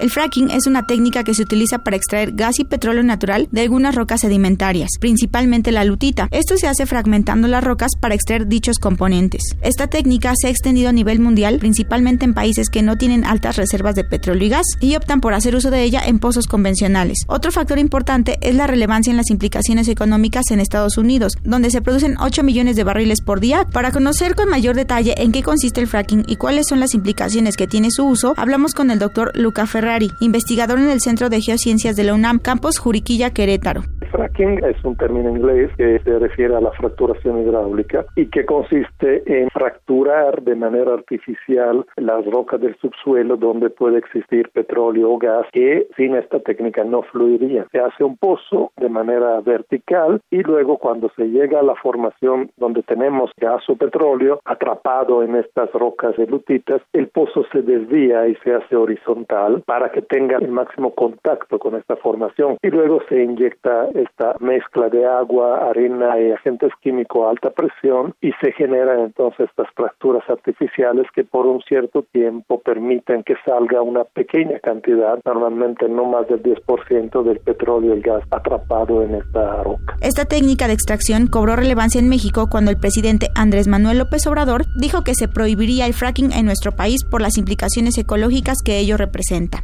El impacto mayor es el uso del agua porque se utiliza grandes cantidades por cada pozo. El problema es que esta agua es un agua contaminada porque tiene todos esos compuestos químicos tóxicos, cancerígenos, etcétera, que son muy peligrosos para el ambiente. Parte de esta agua contaminada podría contaminar, en algunos casos lo ha hecho, el acuífero, tanto desde abajo como cuando el pozo pasa a través de la zona del acuífero. Se ha visto también que pueden generar uh, terremotos someros para el doctor Ferrari, los daños que hay para el medio ambiente en México se han venido presentando desde hace más de 50 años. Pemex ha sido el encargado en utilizar la fractura hidráulica muchísimo antes que Estados Unidos para lograr sacar más hidrocarburos de sus yacimientos convencionales. Pemex ha hecho fracking en al menos 920 pozos, todo el borde del Golfo de México. En la actualidad, desde la nueva administración, el presidente ha dicho varias veces que no se va a hacer fracking, pero sí hay presupuestos en Pemex para eso y no se ha excluido de manera clara. Hay una propuesta de ley para prohibir el fracking en México, pero no se ha aprobado, no se ha ni siquiera discutido todavía en la Cámara de Diputados. México no produce shale oil ni shale gas como lo hacen en Estados Unidos, pero hay otros 115 bloques petroleros en el país con recursos convencionales que producen 195 mil barriles promedio diario en la actualidad y que usan esta técnica para complementar sus tareas de extracción. El promedio mundial en los campos convencionales de fracking es de 35%, o sea, el 35% de los recursos que hay abajo lo logramos sacar. Ahora, en el caso de los no convencionales, de los yacimientos en lutitas, donde se usa masivamente el fracking, con ese uso masivo del fracking, no se saca más del 10% normalmente, 10, 12, 15% ya sería un máximo del petróleo que está ahí. Entonces es una técnica muy cara, con también un riesgo ambiental importante y que finalmente permite recuperar un poquito más de petróleo y gas, pero mucho menos que en los pozos convencionales. Aunque el gobierno mexicano ha propuesto una iniciativa de ley para prohibir el fracking, esta técnica sigue sin estar regulada. Hay estados en la República Mexicana que hacen uso de ello. Estos son Coahuila, 24 pozos, Nuevo León con 1798, Tamaulipas con 2642, Veracruz con 2111, Puebla con 1288, Tabasco con 21 y Chiapas con 1. Para Prisma RU, Natalia Pascual. Bien, pues gracias a Natalia Pascual. Vamos ahora a continuar con las breves internacionales con mi compañera Ruth Salazar. Internacional RU.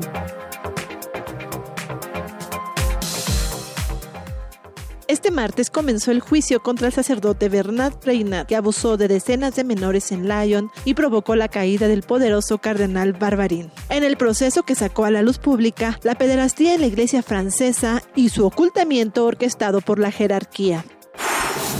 La decisión de Francia, Alemania y Reino Unido de activar un mecanismo para obligar a Irán a respetar el acuerdo nuclear ha provocado un intenso debate en el Parlamento Europeo. Un fracaso en la preservación del acuerdo solo añadirá tensión en la región. Imagínense por un segundo cuál sería la situación hoy si Irán tuviera armas nucleares, dijo Joseph Borrell, alto representante de la política exterior de la Unión Europea. La República de Irlanda celebrará elecciones generales anticipadas el próximo 8 de febrero, según informaron este martes fuentes del gobierno de Dublín. El partido del presidente Barakar, el Fine Gael, gobierna en minoría desde 2016 con el apoyo de varios diputados independientes y del principal partido de la oposición, el centrista Fianna Fáil, con el que se ha repartido el poder desde hace décadas.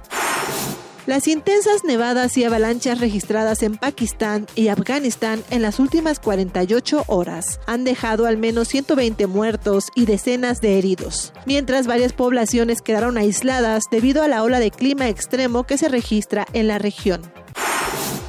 El presidente electo de Guatemala, Alejandro Yamatei, de 63 años de edad, asume hoy el cargo y recibe una nación con fuertes retos políticos, económicos y sociales, que se reflejan en tres grandes problemas, la pobreza, la corrupción y la migración.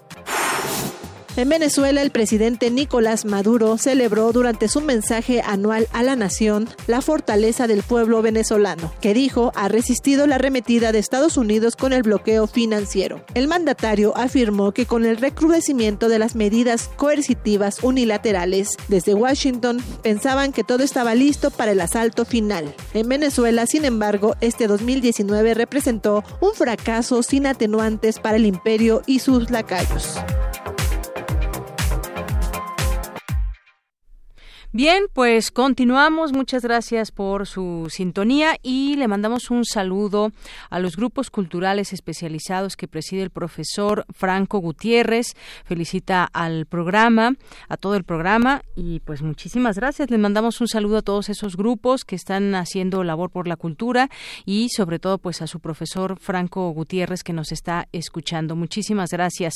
Y bueno, pues vamos a continuar. Entre otras cosas, ha sido pues muy polémico de desde su inicio esta, este avión presidencial eh, que pensaba venderse, que fue exhibido durante algún tiempo y pues finalmente regresará a México. No se vendió esta aeronave, la más emblemática del continente. Así es como se le promociona a este avión presidencial que utilizó el expresidente Enrique Peña Nieto durante su mandato. Hoy en la conferencia de prensa mañanera del presidente López Obrador se presentó un folleto con las características de este avión presidencial TP-01 que, como decía, regresará a México para que pueda ser vendido o rentado pues que no quede ahí solamente estacionado este avión. En este folleto del Dreamliner 787 se expone de avión presidencial a pináculo de la aviación empresarial del mundo, la aeronave más emblemática del continente y orgullo de una nación. El presidente López Obrador siempre hay que recordar, criticó esta aeronave al considerar que es un palacio para los cielos. Este folleto se expresa, eh, sin embargo, eh, sobre la aeronave que exhibe los símbolos más auténticos de México en diversas y variadas formas, distinguiéndose el escudo nacional así como los colores patrios. Seguramente en algún momento ustedes ya han podido ver los interiores en fotografías de este avión presidencial, donde pues el lujo era una de las características características, o es una de las características de esta aeronave, con una capacidad VIP incomparable, hasta para 80 pasajeros. Cuatro secciones se conforman este avión y que y que bueno pues como les decía no se logró vender y estará ahí pues expuesto ahora en México. Tiene una cama king size también muy bonita al interior de este avión. Se han pagado 1.833 millones de pesos por deuda del avión presidencial. Bueno pues seguirá siendo nota el avión presidencial. Por lo pronto nos vamos a otros temas. Ya está en la línea telefónica.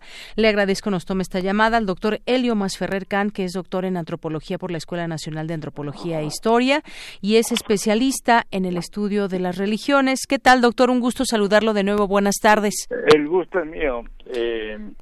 Doctor, pues vamos a platicar el día de hoy sobre pues esta, digamos, diferencia que hay de pues percepción quizás o de idea entre el Papa Francisco y Benedicto XVI sobre el celibato. Mientras el Papa Francisco está a favor de suprimir el celibato sacerdotal en casos excepcionales, dando así la posibilidad de, de admitir en el sacerdocio a hombres casados, el Papa Benedicto XVI acaba de exhortar a través de un libro que va a salir a la venta a no ordenar sacerdotes casados bajo ninguna circunstancia. ¿Cómo entender esto en un mundo, en este mundo actual donde pues se han visto estas de pronto posturas en la Iglesia. Son dos cosas distintas. Eh, lo que sucede es que, en primer lugar, eh, el celibato sacerdotal no es un dogma de fe, sino es una cuestión de disciplina. En segundo lugar, eh, la, la misma Iglesia Católica tiene una crisis de vocaciones muy fuertes eh, en tercer lugar, muchos de los que dicen que van a ser célibes no son célibes, sino que, o mejor dicho, pueden que sean solteros, pero no necesariamente castos. Algunos porque son heterosexuales y otros porque son homosexuales. Entonces, en esa perspectiva, lo que la idea del Papa Francisco y un sector muy importante de los obispos es que el celibato sacerdotal sea opcional y preferentemente con las órdenes y congregaciones religiosas y que los sacerdotes eh, diocesanos eh, sean puedan ser casados o solteros. Esta es la, la situación. Y eh, en cambio, eh, Benedicto XVI, como otro sector de, más conservador de la Iglesia Católica, quiere que todo siga igual, pero en definitiva, eh, el seguir igual es simplemente que eh, eh, mucha de la gente que dice que va a ser célibe no es casta, sino que puede tener su pareja hetero u homosexual, y entonces esto afecta el prestigio de la Iglesia Católica porque quiere decir que es una simulación. Entonces, sobre eso, esa simulación, aunque bueno, pues el Papa Francisco hablaba de casos excepcionales, incluso ponía el eh, ejemplo ese mes, en 2019, el Papa Francisco encabezó el llamado Sínodo de la Amazonia, en el que los obispos de todo el mundo analizaron la posibilidad de admitir en el sacerdote a hombres casados en esa región sudamericana debido a la falta de vocaciones sacerdotales y al difícil acceso a muchas comunidades de la zona. Justamente era, digamos, en, dentro de ese contexto y de una manera excepcional. No había de ninguna manera una propuesta más allá de ello. Sí, el asunto es que en la Iglesia Católica, como en cualquier estructura burocrática, cualquier situación que se maneja como excepcional es la, va a terminar siendo la regla. Entonces, el sector conservador sabe que eso de ubicar situaciones excepcionales puede abrir la puerta. eliminar el celibato, porque en definitiva eh, también en México, por ejemplo, ya no hay vocaciones sacerdotales y en este momento México está importando sacerdotes de África, de Filipinas, etcétera, ¿no? eh, y esto hace que eh, genere eh, esta, esta perspectiva otros problemas, ¿no? Abrir esta discusión, digamos, sería un tanto atrevido en estos tiempos o necesario. ¿Cómo lo ve, doctor? Mire, el, el problema es muy sencillo. Benedicto XVI se puede oponer, eh, el Papa, el ex Papa, pero en definitiva eh, la realidad es la realidad y la realidad es que hay una baja eh, espectacular de las vocaciones religiosas y entonces no la Iglesia Católica no tiene mucho para elegir. Porque a final de cuentas quien puede quien podría decidir sobre esto sería el propio el Papa Francisco. El Papa Francisco podría abolir lo del celibato sacerdotal de un plumazo porque es una cuestión de disciplina, de derecho canónico y no de dogma. No está en la Biblia, no está en ningún libro sagrado que los sacerdotes tienen que ser célibes. Entonces, en realidad, eh, la posición de Benedicto es muy difícil de sostener. Exacto, serán las próximas semanas que sea el Papa Francisco que a través de una exhortación apostólica quien decida finalmente o determine si se suprime el celibato en la Amazonia. Pero pues lo veremos, será, me parece que es una discusión interesante en nuestros días y parte de cómo pueden ir cambiando algunas cosas, algunas situaciones y algunos temas dentro de la Iglesia Católica con esta pues contraposición de, de ideas que hay entre un papa y no tienen de otra y además la Iglesia Católica ha ido fortaleciendo el sector de diáconos permanentes casados que tienen ciertas funciones rituales simplemente con ampliar esas funciones rituales de los diáconos permanentes casados ya eh, hay sacerdote casado y se acabó la historia. O sea, en realidad Benedicto sabe que va a perder esa polémica. Pero él sigue envalentonado en su posición. Sí, sí, es muy clara. Dice que el celibato debe seguir manteniéndose porque tiene un gran significado y es indispensable para que el viaje hacia Dios siga siendo la base de la vida esa posición del celibato lo único que hace es fortalecer a lo que se llama el gay power dentro de la Iglesia Católica, que no son gays, sino que en muchos casos son pedrastas, ¿no? Este es el, gay power. otra polémica que está por abajo de la mesa y que nadie la quiere mencionar. Muy bien. Bueno, pues quisimos llamarle para conocer justamente esta opinión que eh, su opinión sobre esto, porque es un, tema que quizás vaya, la misma sociedad vaya empujando a que se pueda discutir al menos, que se pueda generar el debate, dados también muchos escándalos que se han visto inmiscuidos dentro de la iglesia y pues sacerdotes eh, en, en, todo ello y pues sacerdotes pederastas y, y, todo un tema también que tiene que ver con el con el celibato. ¿Algo más que quiera agregar, doctor? No, efectivamente tenemos que ver los resultados, pero el asunto es que no hay vocaciones sacerdotales en México y esa es la realidad. Entonces están discutiendo sobre el papel, pero no sobre la realidad. La realidad es que la Iglesia Católica eh, tiene un clero envejecido, eh, en, muchos casos eh, eh, son curas de misa y olla, etcétera, ¿no? Entonces, esta es una realidad que la Iglesia tendrá que asumir para sacar adelante el asunto, si no se le van a comer el, el, el mandado los evangélicos. Así de sencillo. Así es. Y pues sí, una, una discusión que en todo caso será en su momento necesaria. Y ya veremos también, eh, doctor, por último, este libro que se, se pondrá en circulación en Europa el día de mañana, eh, pues se conocen algunos extractos. En Europa igual, la crisis vocacional es espectacular, así que como eh, llovido sobre mojado, ¿no? Así es. Bueno, pues ya veremos este libro también de, de, Benedicto que se adelanta y que algunos extractos y que también pues nos permite también conocer qué está pasando un poco adentro, un poco porque pues sabemos que también es un círculo muy cerrado y que pocas veces nos llega toda esa información tal cual. Los escándalos, bueno, de pronto se han hecho tan grandes que no se han podido eh, tapar, pero los escándalos okay. quizás sigan, no, no lo sabemos. Bueno, muchas gracias. Gracias, doctor. Hasta luego. Hasta la próxima. Hasta la próxima. El doctor Helio Masferrer Can es doctor en antropología por la Escuela Nacional de Antropología e Historia, es especialista en estudios de las religiones y esto que decía al último, este tema de, eh, de que pues en México se tienen que hacer llegar de distintos personajes de la Iglesia dado que no hay esa ya vocación, quizás abrir esta posibilidad del eh, pues del no celibato pueda también permitir que eh, pues exista un poco más quizás esa vocación o que se hagan de más personas entregadas a la Iglesia y a Dios en este sentido. Continuamos. Porque tu opinión es importante, síguenos en nuestras redes sociales, en Facebook como Prisma RU y en Twitter como arroba PrismaRU. Queremos escuchar tu voz. Nuestro teléfono en cabina es 55 36 43 39. Prisma RU. Relatamos al mundo.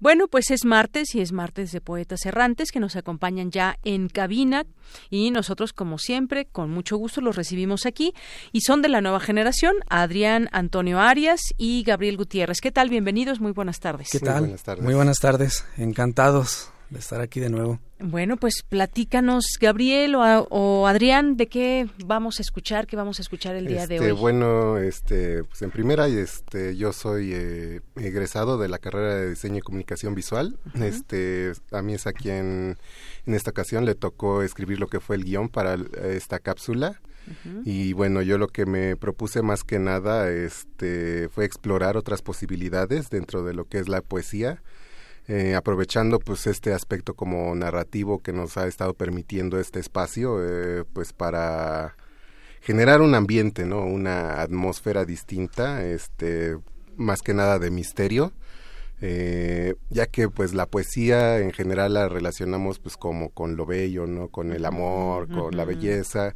Y pues creo que sirve para mucho más que eso, ¿no? Este sirve para expresar todo lo que es el espectro de las emociones este humanas y pues este esta cápsula pues va como dirigida a, a, a algo distinto, ¿no? A uh -huh. algo más este pues no diría que terrorífico, pero pues uh -huh, trato de como que generar esa atmósfera, eh, una atmósfera distinta, ¿no?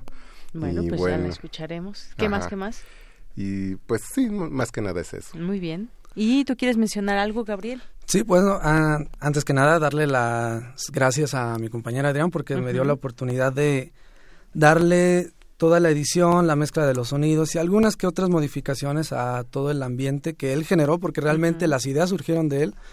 Yo me encargué solamente en el aspecto de postproducción, pero no debo de decir que sí quedó muy bien. Está en el punto, está muy bien logrado cosa que dice que no está tan terrorífico, pero... ya lo escucharemos y ya nos dirá el público qué le parece. Así que, sí. pues bueno, qué bueno que nos dan este, eh, pues ese antecedente de, de, cómo va esta conformación de esta cápsula que escucharemos el día de hoy y que como bien dices, las emociones dentro de la poesía pues son todos también el desamor, es parte de esas emociones o el odio, eh, la tristeza, por supuesto, y muchas otras cosas, la depresión también. Pero vamos a escucharlo y si quieren seguimos platicando. Perfecto. Adelante. Poeta soy,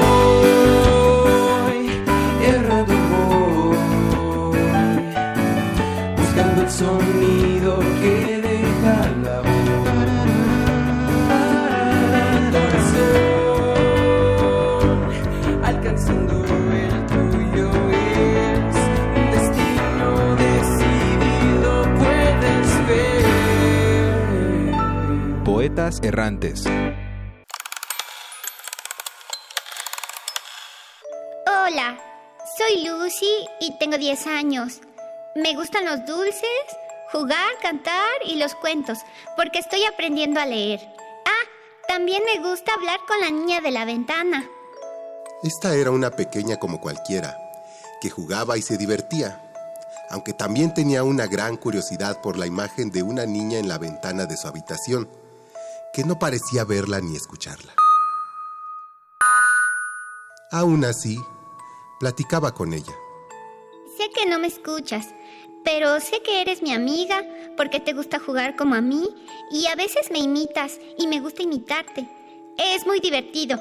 Los años pasaron y la intriga de Lucy se convirtió en fijación por la ventana y por la joven que veía al otro lado de esta. Siempre alegre. Hay sentimientos que me es difícil expresar, pues son profundos y confusos. Quizás es amor, pero ¿qué amor puedo sentir si es por alguien que no me conoce? Aunque yo le he visto crecer y a su bella sonrisa y ondulados rizos toda mi vida. Te amaré en silencio, como algo inaccesible, como un sueño que nunca lograré realizar. Pero de la curiosidad y una fijación, el amor se fue volviendo obsesión. ¿Por qué te paras de frente a mí y no me miras? Miras a la ventana y yo a ti del otro lado, como descifrando el misterio de la voz que grita suplicando y anhelando un día tocarte. Oh, mi dulce niña, que ahora veo hecha mujer, como quisiera que fueras mía. Te veo en la cama, cubierta de noche, cuando la oscuridad se quiebra y el cielo retiembla. Golpeo a la ventana y sigues durmiendo. Golpeo mil veces, pues te he escuchado llamarme. Te escuché cuando tus ojos vieron fijamente a los míos y una lágrima tocó tu rosada mejilla. No puedo volver a sentarme tranquila. Necesito que sepas de mí y me dejes amarte. Como si fuese coincidencia o parte de un rito, el cielo se iluminó con un relámpago cuando Lucy golpeó el cristal. Ella se sorprendió, pero al volver en sí, se dio cuenta de que algo había cambiado. Ahora estaba del otro lado de la ventana, en el mismo cuarto donde la mujer que admiraba dormía ignorando la tormenta. Al fin estamos juntas y me es difícil creerlo, que puedo sentirte y escuchar tus suspiros. Ahora que te tengo, se renueva en mí la fe y el sosiego. Ahora que te tengo, temo que de mí te alejes y nuestros caminos se separen. Ahora que te tengo, no puedo perderte. Si acaso es necesario, he de llevarte conmigo y jamás sola volveré a estar sin ti.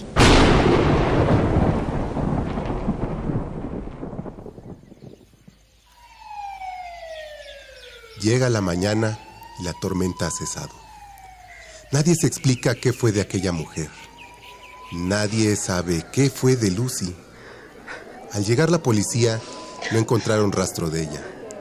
Solo estaba tirado y roto el viejo espejo que ella tenía en su cuarto desde el día en que se habían mudado a aquella casa cuando solo era una niña. Las cosas que mueren jamás resucitan.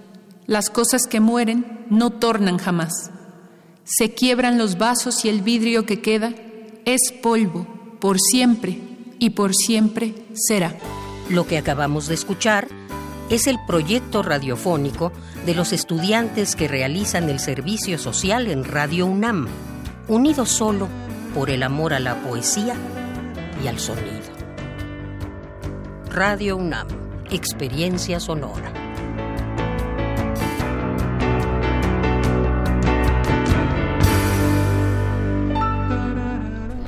Bien, pues sí, efectivamente, un halo de misterio tiene esta, ese trabajo que nos han presentado, este guion de Adrián Antonio y esta producción de Gabriel Gutiérrez, que yo les decía, y lo, creo que lo platicábamos la semana pasada con otros de sus compañeros, eh, pues son cinco minutos, pero que les ha de llevar muchísimo más tiempo elegir la música adecuada, el tono y todo el trabajo que, que tiene que ver con esa producción junto con el guion y la voz de, de ustedes. Sí, claro, no y sobre todo cuando son historias así que se involucran mucho en el aspecto de efectos, donde va cambiando aquí, que aquí aparece otra cosa, acá aquella.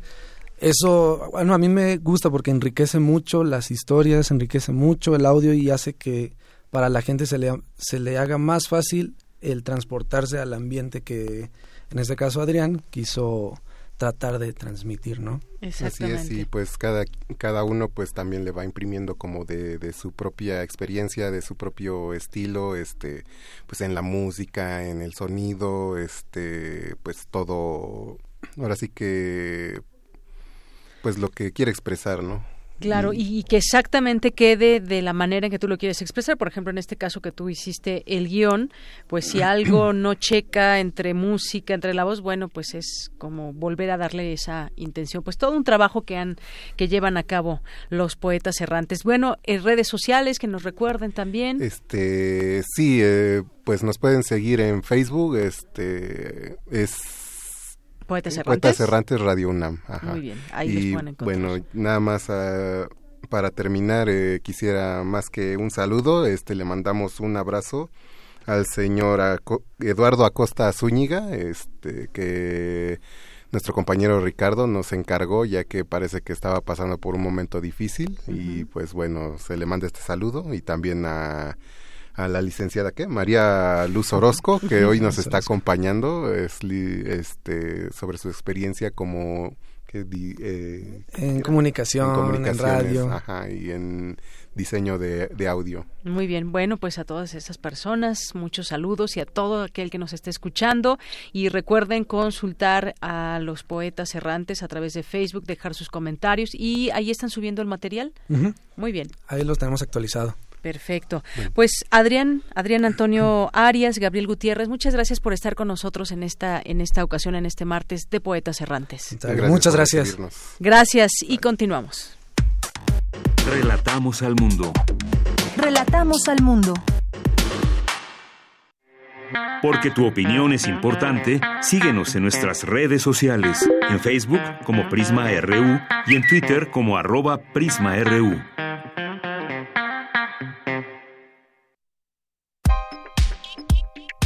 Colaboradores RU.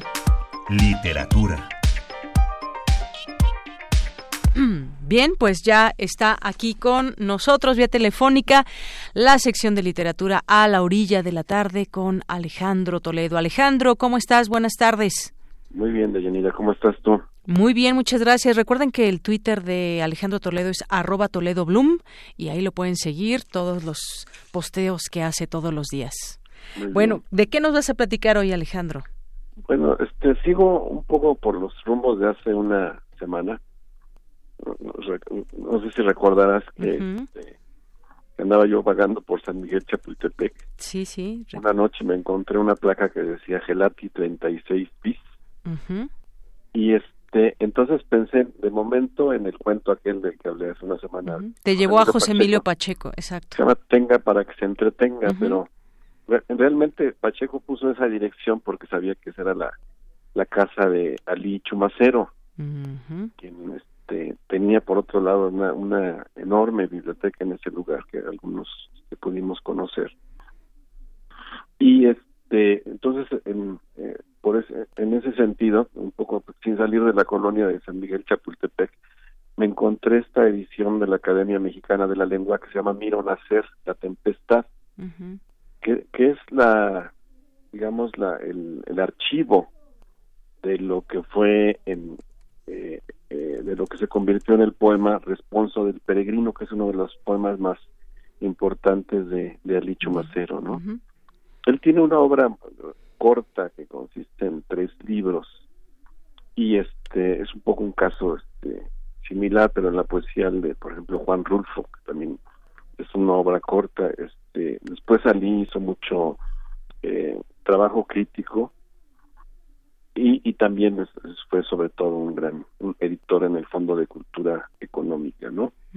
Pero muchos críticos coinciden en que el, el centro de, de su obra, o uno de los centros de, su obra es el responso del peregrino. El libro este nuevo de la Academia Mexicana de la Lengua se llama Miro nacer la tempestad, que nos remite al inicio del poema, dice, yo pecador, a orillas de tus ojos, miro nacer la tempestad. Ese es el, comienzo del responso del peregrino. Y esta edición facsimilar nos ofrece lo que fue el proceso en sus originales mecanográficos, aquí le llaman mecanogramas, para ver cuál fue la, la, primera idea. Eh, Ali estaba a meses de contraer matrimonio con María María Lourdes, María de Lourdes, entonces él investigó sobre la Virgen de Lourdes, empezó a tomar notas y este y después este continuó durante cuatro meses trabajando este este poema que es como un poema pre prematrimonial digamos no esa es la preparación que él tuvo poéticamente para llegar al, al, matrimonio no él, él, en una entrevista con Marco Antonio Campos este, explica que el poema está dividido en tres partes. Dice que en la primera describe quién es ella, quién es la mujer con la que se va a casar.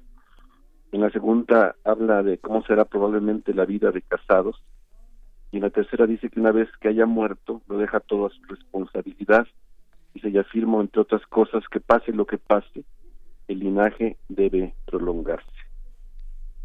Es, es curioso porque, bueno, tenemos esta estructura básica. Sí. Y cuando vamos al, al poema, pues encontramos algo que es realmente muy hermético, es, es muy hermoso y muy, y muy, pero es siempre hermético. Cualquier interpretación que se pueda hacer del, del poema, yo creo que, que queda, queda corta, ¿no? Aunque tengamos muchas lecturas, por ejemplo, aquí ofrecen tres eh, acercamientos a la obra de Chumacero de Jaime Labastida, Vicente Quirat y Felipe Garrido. Aunque tengamos eso, eh, eh, nunca entenderemos cabalmente lo que es este este responso del peregrino. Podemos verlas eh, a detalle, son 20 originales mecanográficos, me parece. Podemos ver a, detalle cómo se construyó el responso del peregrino, ¿no? Las decisiones que fue tomando en esos cuatro meses a de, de confección de este poema. Sí, y, es lo interesante de esta edición facsimilar, es eso que tenemos acceso a sus originales mecanográficos muy bien reproducidos y tenemos ya la, las versiones finales que fue el, poema se publicó en la en el suplemento México en la cultura del periódico Novedades. Exactamente el el domingo 12 de junio de 1949 Ali se casó en julio entonces ese es el, el contexto del poema y diez años después aparece el, poema en el cierre de, de, su tercer de su tercer libro. Entonces aquí tenemos todo el que se llama eh, palabras en, en reposo no y lo interesante es eso cómo nos metemos a la a la cocina del, del poeta eh, la, mayoría de los que, que, presentan esta edición o en, los epílogos, digamos, eh, resaltan eh, algo que es muy curioso, que Ali era un hombre con el que podías hablar de todos, de fútbol, y de y además era un gran contador de, chistes. Parecía una persona simple, pero su poesía es, es, todo lo contrario, es hermética, es, es, es, es este extraña, hay un misterio que siempre que siempre permanece ahí, ¿no? Entonces tenía esa esas dos caras, ¿no? La del, la del, del ser amable y sencillo con el que podía uno conversar de, muchos temas y luego esta cuestión hermética del poema, ¿no? Es un poema realmente no no muy largo, no es como Muerte sin fin o, o Piedra de Sol, que son poemas extensos, pero en sus eh, en sus cuatro o cinco cuartillas eh, realmente está como con mucha mucha concentración no se puede leer en voz alta yo creo yo yo lo he hecho varias veces leerlo en, en voz alta y lo disfruta uno por el por el, verso por el ritmo por, por las palabras que hay en él aunque es difícil decir que uno lo ha comprendido que uno lo ha entendido no es, es realmente un es un es un, poema que vale la pena este visitarlo revisarlo. Y este pero ocurre esto de que nunca llegamos a, entender cabalmente de qué pasó ahí de, de, qué se trata no aunque tengamos esa declaración de de Ali, a, Marco Antonio Campos y tengamos eh, otras lecturas no Exacto. la edición es muy hermosa está hecha en un papel tipo fabriano este, creo que no es.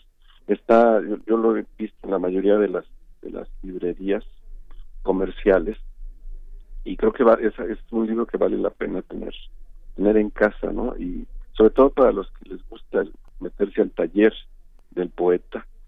Van a encontrar aquí sus notas a mano porque él pasaba uh, mecanografiaba el poema lo corregía le agregaba versos lo volvía a pasar lo este, lo volví a revisar, etcétera. Era un, proceso. En esta edición tiene como 20 originales mecanográficos donde el poema va va creciendo y algunos versos que parecían simples de pronto se vuelven también este, oscuros, digamos, ¿no? Porque él, él, quería llegar a, a, algo que tenía que tenía en la mente o que fue naciendo en este en estos en estos cuatro meses, ¿no? Entonces realmente es, un proceso que vale la pena seguir y que es y que es este, muy hermoso por el resultado por el resultado final. Decía Ali que el, el poeta sabe cuándo está listo el poema, cuando lo lee en voz alta y siente que no le falta ni un punto ni una ni una coma. Y creo que eso es lo que ocurre aquí, ¿no? Que se, se llega después de un largo proceso de de, de busca, de, digamos, de versos, se llega a una a, un poema que puede ser perfecto digamos en, como lo pensó Ali y a la vez este oscuro y, hermoso Así es, uno de los mayores poemas de amor de eh, esta obra de Ali Chumacero y esto que nos dices como eh, todo el proceso de este de este poema responso del peregrino y que nos va llevando pues por esos distintos eh, momentos que avisora durante la confección de este poema y antes de su casamiento con María de Lourdes. Bien. María de Lourdes, sí. Exactamente. Por otro lado, este, encontré en esa calle en la que yo me extravié un poquito, que es Gelati, encontré un texto que por ahí voy a postear, de Héctor Aguilar Camín que se llama El fantasma de Gelati. Entonces, si lo, si lo reunimos con el de José Emilio Pacheco, vamos a seguir encontrando como fantasmas y misterios en esa zona de San Miguel Chapultepec y sobre todo en la calle de Gelati, ¿no? El, el texto de Aguilar Camín es bastante bueno y no, no menciona a Pacheco, pero creo que son textos que están conectados y de algún modo esa zona nos, nos lleva como una especie de de presencia ahí este, enérgica al, al poeta Licho Macero, ¿no? Muy bien.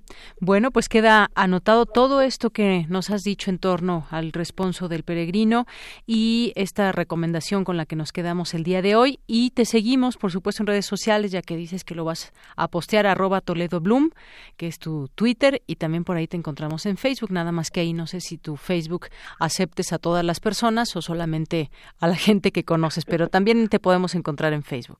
Sí, bueno, pues miro nacer la tempestad de Alicho Macero, es una edición de la Academia Mexicana de la Lengua, que creo que es, es un libro que, que vale la pena tener por, por su belleza y por también el trabajo editorial que es realmente muy bueno, ¿no? Claro que sí. Bueno, pues nos quedamos con, con este con esta recomendación de, de este día. Miren hacer la tempestad. Muchísimas gracias, Alejandro. Nos escuchamos el siguiente martes. Que. Hasta luego. Hasta luego, muy buenas tardes. Bueno, pues gracias Alejandro y pues ya casi nos vamos. Nos escribe por aquí más 52 Efren hace un momento que platicábamos sobre el celibato y esta diferencia que hay entre el Papa Francisco y Benedicto XVI. Benedicto XVI dice, supongo que la idea de mantener el celibato tiene que ver con la pureza como mejor forma de llegar al cielo. No hay sustento teológico en ello. Los primeros cristianos y sus predicadores se casaban y tenían hijos. Rara idea de un hombre tan estudiado como el ex Ratzinger. Muchísimas gracias por el comentario y una nota que pues por supuesto nos llama también mucho la atención y que hemos pues dado seguimiento. Eh, ordenan detener a exdiputado por ataque de ácido a saxofonista, esta mujer que fue atacada por un exdiputado del PRI que había pues tenido toda la impunidad posible en todo esto eh, y se ha hecho también mucho ruido eh, mediáticamente hablando por la gravedad de de estos hechos. Él se, habría sido el autor intelectual. Y el juzgado cuarto de distrito en Oaxaca ordenó hacer efectiva una orden de aprehensión contra Juan Antonio Vera Carrizal, el exdiputado priista señalado como autor intelectual del ataque con ácido contra María Elena Ríos, una joven saxofonista de la Mixteca, de acuerdo con información de transparencia del Consejo de la Judicatura Federal. En el expediente se determinó que Vera Carrizal no cumplió en tiempo con los requisitos que de eficacia para que siga sufriendo efecto la suspensión provisional que le fue concedida en autos del 31 de diciembre del año pasado. Es decir, se había estado escapando de estos términos de la justicia y pues finalmente se da esta orden para que pueda pueda ser eh, detenido este exdiputado por ese ataque a la saxofonista. Bueno, pues ya nos vamos prácticamente. Muchas gracias por su atención. Se empieza a escuchar la música y es de los Foo Fighters. Los Foo Fighters. Con eso cerramos. Esperamos que hayan disfrutado de este programa. Nos esperamos mañana, los esperamos mañana en punto de la una. Yo soy de Yanira Morán. A nombre de todo el equipo, gracias. Buenas tardes y buen provecho.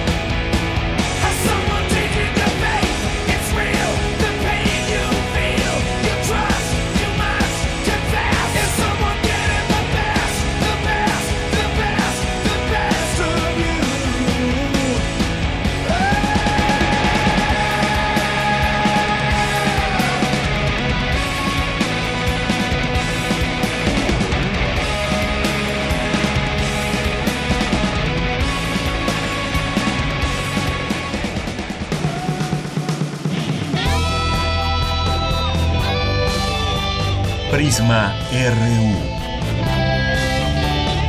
Relatamos al mundo.